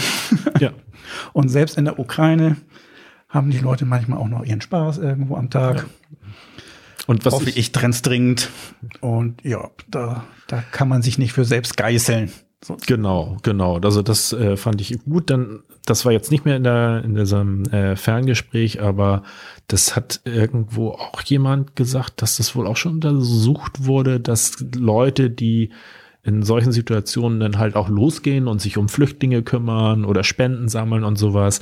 Das ist auch für die Psyche, weil man dann immer Selbstwirksamkeit entwickelt. Ja, dass das genau, auch sehr ganz wichtig immer so. Ne? Also das heißt, wenn man äh, so ein bisschen die Empfehlung, wenn du merkst, du sitzt halt zu Hause mhm. und findest das alles so furchtbar, dann geh einfach los ja. und frag mal nach, was du irgendwo machen kannst, weil äh, dann hilfst du wirklich, mhm. aber du hilfst dir auch selber, weil ja. äh, ähm, das dir und dann kommst tut. du nicht dazu, dass es nämlich auch sowas in irgendwelche Verschwörungsmittel abzudriften, weil das ist, ich habe ja schon gesagt, hat viele Vorteile und zum Beispiel sich eine Selbstwirksamkeit ja. geben, indem man sagt, hier, dass ich hier mein Like klicke auf dieses Facebook-Teil, weil mhm. ich damit die Wahrheit verbreite, ist eben eine Selbstwirksamkeit, die dann auch Verschwörungsleute da plötzlich empfinden. Ja. Macht lieber eine realistische Selbstwirksamkeit. Hilft irgendwem wirklich. Solange ja. ihr nur im Internet rumklickt, ja. ist das nicht wirklich hilfreich. Ja, ja. Genau, und dann gibt's noch den dunklen Parabelritter, so komisch das den klingt. Den hattest du mir schon mal empfehlen. Ich weiß nicht, ja. ob den wir hier auch schon mal, ich glaube, den hattest du hier auch schon mal erwähnt. Ja, das kann, in einem Zusammenhang. Kann, also kann durchaus sein, der hat, äh, der, der hat, schon. Was hat er noch was gemacht in der Zeit denn? Äh, also was ich mal ganz gut fand, der hat auch so zum Thema äh, AfD und äh, er hat mal zum Thema ähm, Ostdeutschland. War es nicht da auch? Genau, ja, ja, er macht glaub, regelmäßig. haben wir ihn nämlich mal erwähnt. Oder genau, zum Thema. Erwähnt. So, und der, der ist aber jetzt äh, sehr aktiv mit dem Thema Ukraine, mhm. streamt auch mehrfach in der Woche und stellt auch immer Informationen zusammen. Ich finde ihn zwar manchmal ein bisschen zu aufgeregt und ein bisschen zu, ja, wie soll ich sagen, dann wird er so ein bisschen bisschen äh, sarkastisch oder so. Also so manchmal schießt er für mich so ein bisschen übers mhm. Ziel hinaus, aber letztendlich äh, relativ solide, auch immer auf quellenbasierte Recherche oder er sagt eben halt klar, ja, hier mhm. sind jetzt Informationen, aber die sind halt nicht gesichert. Und er beschäftigt sich da recht intensiv mit. Der gefällt mir auch ganz gut, aber das ist schon wieder ein bisschen mehr, also so an Infos. Der hatte eigentlich am Anfang, glaube ich, fast jeden Tag ein Video rausgeschoben dazu mit seiner Einschätzung der Sache, aber auch sehr interessant. Ja, das soweit zum Ukraine-Thema. Ja. Ich habe denn, also zu den Sachen, die ich erwähnt habe, habe ich Links, die ich dir geben kann. Ja. Ähm, ich nehme an, du hast zu deinen Sachen auch. Das, ja, wie gesagt, ja. das eine habe ich, weil dieses Institut in Kiel, Universität, relativ mhm. seriös alles und die machen Links irgendwo hin, aber die haben irgendwie einmal die Woche was dazu gesagt bis jetzt. Deswegen fand ich es gut. Und nochmal ein Hinweis wegen Doomscrolling. Die äh, neue Zürcher Zeitung, diese Landkarte soll zwar qualitativ hochwertig sein, hat aber eben diese eingebaute Gefahr von ganz aktuelle Sachen sind da immer irgendwie verlinkt drin mhm. und dann sind da neue Links. Also mhm kann man auch wieder ausmachen. Kann man denn ab und zu mal reingucken? Muss man jetzt nicht irgendwie auf ständig äh, refresh halten? Ich, ich gerade so ein Löwenzahn beziehungsweise Pusteblume. Äh, Abschalten ist auch wichtig. ja, das sage ich. Den Knopf am Gerät drehen. Und jetzt einfach mal abschalten. Das waren noch Zeiten, wo im Fernsehen eingeraten wurde, den Fernseher abzuschalten. Ja, ja. Das machen selbst die Öffentlich-Rechtlichen nicht mehr, oder? Das weiß ich, ich gucke ich guck kein Kinderfernsehen mehr in den Öffentlich-Rechtlichen. Also das, äh, ja, das ist. Ähm, die Maus hatte, glaube ich, Geburtstag. Das ist eigentlich für Fernsehen äh, oh, Podcast. Sternstunden. Genau. Hm.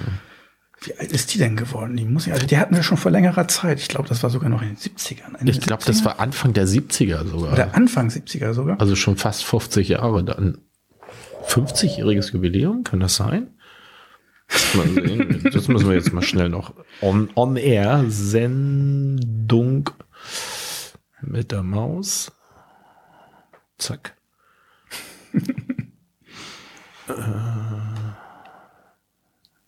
Gibt es hier gut den Wikipedia-Einticker? Da, zack. Äh, 71, ja. 71. 50-jähriges Jubiläum. 50-jähriges. Die ist ja aber auch nur ein Jahr jünger als ich.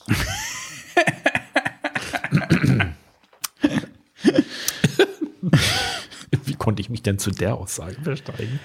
Das Und ist ja der Elefant, wann kam der dazu? Der ist dann vielleicht so alt wie ich? Das erklärt einiges. Es gibt, Deswegen übrigens, war ich so an Benjamin Blümchen. Ne? es gibt übrigens aktuell eine Benjamin Blümchen 85 Cent Briefmarke. Oh. Und, und, und König äh, Barber, der französische Elefant, war ich auch Fan von. Also so elefantmäßig, das muss man rausfinden, wann der Elefant. Naja, ich weiß gar Ich glaub, nicht. er ist mein Aber Segeltier. unglaublich, ich lese gerade über 2300 Episoden. 2300 Episoden. Ist Armin Maywald? Das ist doch der Sprecher. Das ist doch der, der, ja, der, der immer erzählt. Komisch, ist aber so. Ist das bei dem? Ich wusste immer nicht, ob das Löwenzahn oder ob das Sendung mit der Maus Klingt ist. komisch, ist aber so, ist immer eine Sendung mit. Also ich weiß, komisch, ich könnte aber sein, dass das wie, wie bei Derek und äh, Harry hol den Wagen oder sowas Ach so. ist, dass das nie gesagt wird tatsächlich. aber. aber ich das meine ist der aber- Standard, den man immer so hört, wenn man an der Sendung mit der Maus, dann wird irgendwas erzählen. Klingt komisch. Ist aber, Aber so. Mhm. Sehr gut. Ja, dann äh, Gut, dann du- haben wir alles. Dann haben wir alles. Ich glaube, ja, genau. Dann kommt noch Kurze der ganz wichtige Teil, wo wir jetzt ganz frisch sein müssen. Wir müssen uns nämlich jetzt diskussionsartig im Diskurs einigen. Was haben wir denn als nächstes für ein Thema? Ja, diesmal war ich ja offiziell der Host, obwohl das Offiziell. stimmt ja eigentlich gar nicht so genau, weil irgendwie hast du das ja eigentlich entschieden. Also bin eigentlich ja Ich habe das entschieden. Ja. Ja. Nein, nein, ich habe hab mich bereit erklärt. Also, es war so eine Gemeinschaft. Ich hatte dir so mehrere Sachen vorgeschlagen und wir hatten irgendwie in der letzten Folge du sowieso schon Sherlock irgendwie ein bisschen aufgegriffen. Und weil ich äh, Elementary und Sherlock, glaube ich, auch beides auch auf meinen Listen drauf hatten. Oder ich hatte Elementary und du Sherlock oder irgendwie Und ich hatte so. nur vorgeschlagen, dass wir sozusagen ein gemeinsames. Und dann sind wir irgendwie, dann haben wir gesagt, dann machen wir doch so eine gemeinsame Folge. Also, ja, du bist äh, dran. Offiziell bin ich dran. Ja. Officially, yes. habe- Officially, yes. Ich habe ganz offiziell keine Ahnung. ah. Äh, also keine spezielle Serie im Kopf, die ich jetzt unbedingt machen wollen würde. Aber Könnte du hast doch, hast du keine Liste? eine Liste? Ich habe eine Liste mit Sachen, die noch, wo Du hast drauf, eine Liste. da kann ich noch mal drauf Du gucken. bist ja auch ein listiger Junge. äh, ich habe, äh, natürlich habe ich eine Liste. ich habe ich hab sogar eine Liste mit Listen.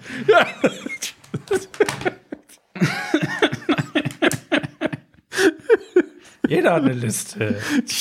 Was ist das denn für eine... Comment. Wie kommst du denn drauf, dass ich keine Liste hätte? Ich habe so viele Listen. Und meine Listen sind so lang, dass ich die auch nicht mitnehmen kann. Ich habe eine Liste, da stehen nur die Längen von Listen drin.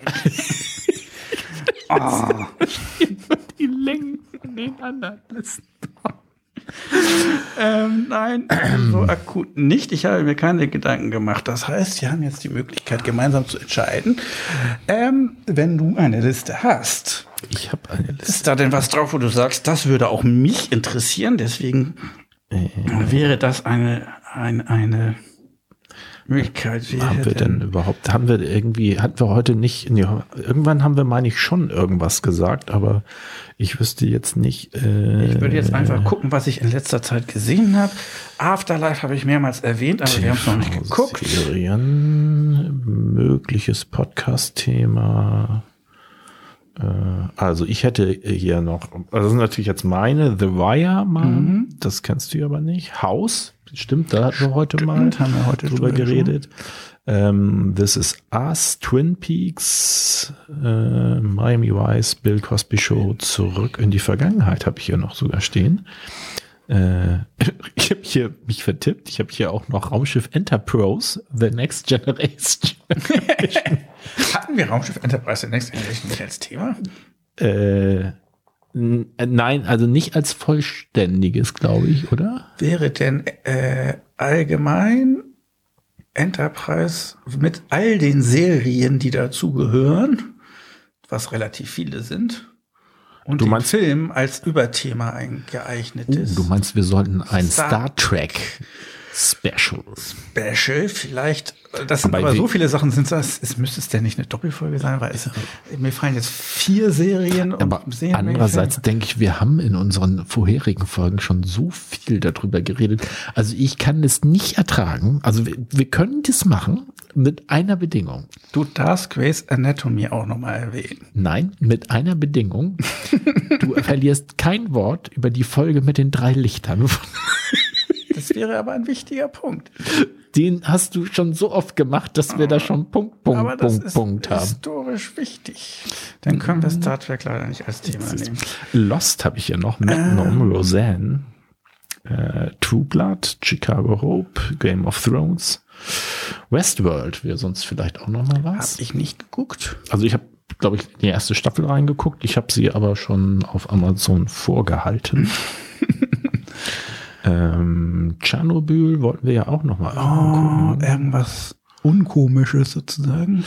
äh, Lucifer, Awake, House of, House of Cards, Supernatural.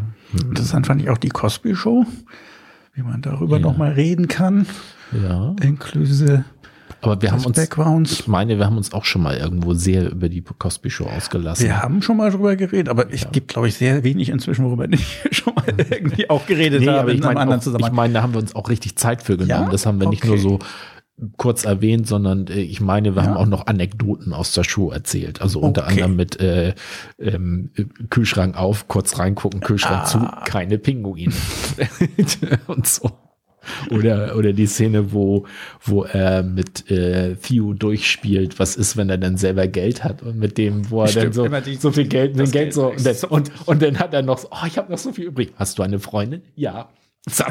Alles Geld weg. So, das ist hin und her mit irgendwie, dann brauchst du ein Auto. Und dann ich, nimmt er sich irgendwie die Hälfte zurück, ich nehme ein Fahrrad. Das ist, und dann irgendwie, dann, keine Ahnung, das Fahrrad braucht aber auch das und das. So, Ja. Ja, ja, aber und am Ende kommt dieses, diese- hast du denn eine Freundin? Freundin? ja. Zack, alles Geld weg. Ja. Also Twin Peaks fände ich noch mal so äh, ganz interessant, so von wegen ähm, sehr viel früher. Was, hab ich denn noch? Was ich eigentlich nicht als Serie, aber wir haben schon mehrmals über verschiedene Dinge in der Richtung geredet und du warst da eigentlich auch sehr involviert, ist, was ist denn gerade so, ich weiß nicht, ob es auf Amazon davon auch einiges gibt, aber auf Netflix gibt es jede Menge davon, Comedy-Specials, also Oh. ein paar Komiker zusammenpacken, die wir gerne angeguckt haben. Oh. Ah, okay, wir Ja. sind nähern uns ein Thema. Also Ja. ein paar wirst du wahrscheinlich auch im Kopf haben, die wir auch erwähnt haben. Ja. Die Frage ist, wollen wir sozusagen ganz breit sagen und gucken, was, ich glaube, das ist sogar ein bisschen viel, weil ich glaube, Comedy Specials gibt es irgendwie 50 Stück bei Netflix, aber Ja, nee, sollte man es schon einengen auf, Aber ist uns aufgefallen und, und Ja, klar, wir, wir, wir, machen eine, eine Auslese von den Sachen, Ja. die uns, weil ich glaube, ich hätte jetzt auch keine Lust, die zwangsweise alle zu gucken. ähm, aber das ist eine gute Idee, finde ich, dass man so ein Comedy-Special Special macht. Ein Comedy Special Special. Ja, so ein Special man- Special ist immer gut. Ich, ja, ich könnte mir schon vorstellen, dass wir dann vielleicht auch mal, also dass wir das jetzt nicht alles in einer Folge abhandeln, sondern dass wir jetzt, äh, jeder wählt sich so, wie, wie wollen wir das denn machen? Jeder wählt sich zwei oder drei aus oder so, die die er dann gut findet. Wir haben doch bestimmt auch welche, die wir gemeinsam gut finden. Das heißt, die Frage ist, und, und wollen wir das vorher genau Nein, absprechen? die, jeder sucht sich drei aus und dann spielen wir die besten Gags.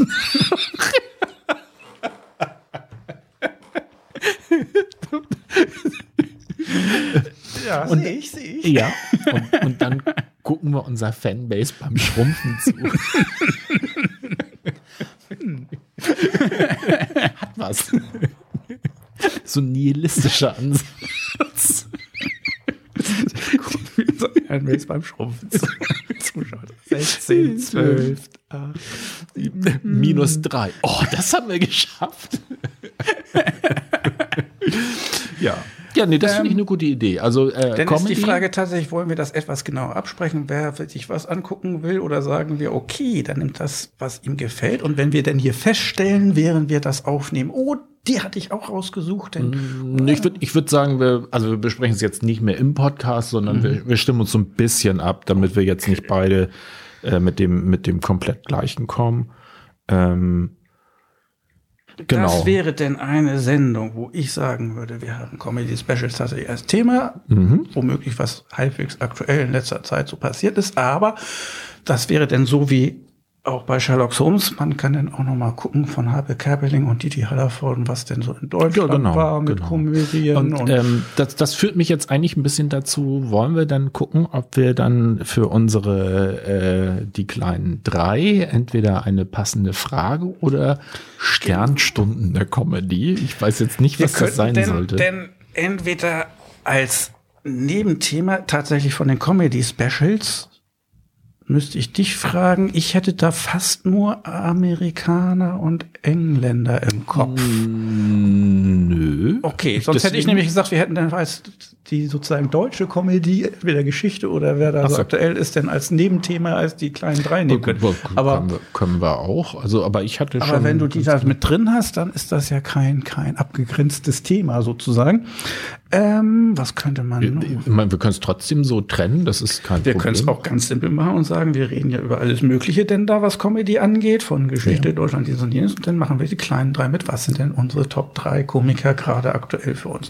Oder tatsächlich die also, Comedy Specials, dass aber, wir dann da eine Hitliste draus machen aus dem, wo wir allgemein drüber reden. Ach so, ja.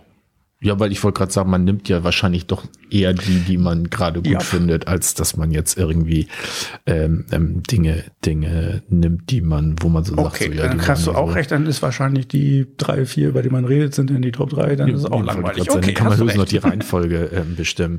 Also ich bin mir nicht ganz sicher, ob ich so nach Sternstunden der Comedy, aber so, ne, also, oder dass man so guckt, was ist eigentlich die Historie oder gibt's da irgendwie was, wo man sich interessieren könnte? Müsste, sollte. Historie unabhängig, ob das die kleinen drei wäre. Ein bisschen Historie finde ich schon wichtig. Ja, ähm.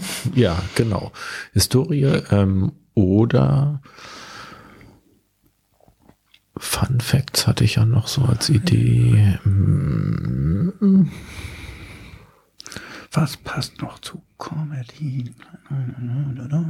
Oh, wir können wir gucken jetzt unsere nur damit das Thema nicht zu weit aus. Besten Comedy-Serien. Comedy-Serien. Ich wollte eigentlich gerade versuchen, das anfangen zu sagen. Wir nehmen jetzt nicht auch noch Serien oder Comedy-Filme und okay. lustige Filme dazu, sonst wird es etwas zu breit. Es sollte ja. schon irgendwas mit Live-Auftritt sein, damit wir ja, ein bisschen ja. Rahmen haben. Aber du kannst ja, aber für die kleinen drei können wir dann ja sagen, unsere, unsere aber liebsten Genau. Comedy-Serien. Also die, also ich weiß nicht, wollen wir wirklich Comedy-Serien oder Serien, in denen ein Comedian ah. die Hauptrolle oder zumindest die, äh, mitspielt? Und Comedian ist definiert als also ähm, hat ein Comedy Special auf Netflix irgendwann gehabt.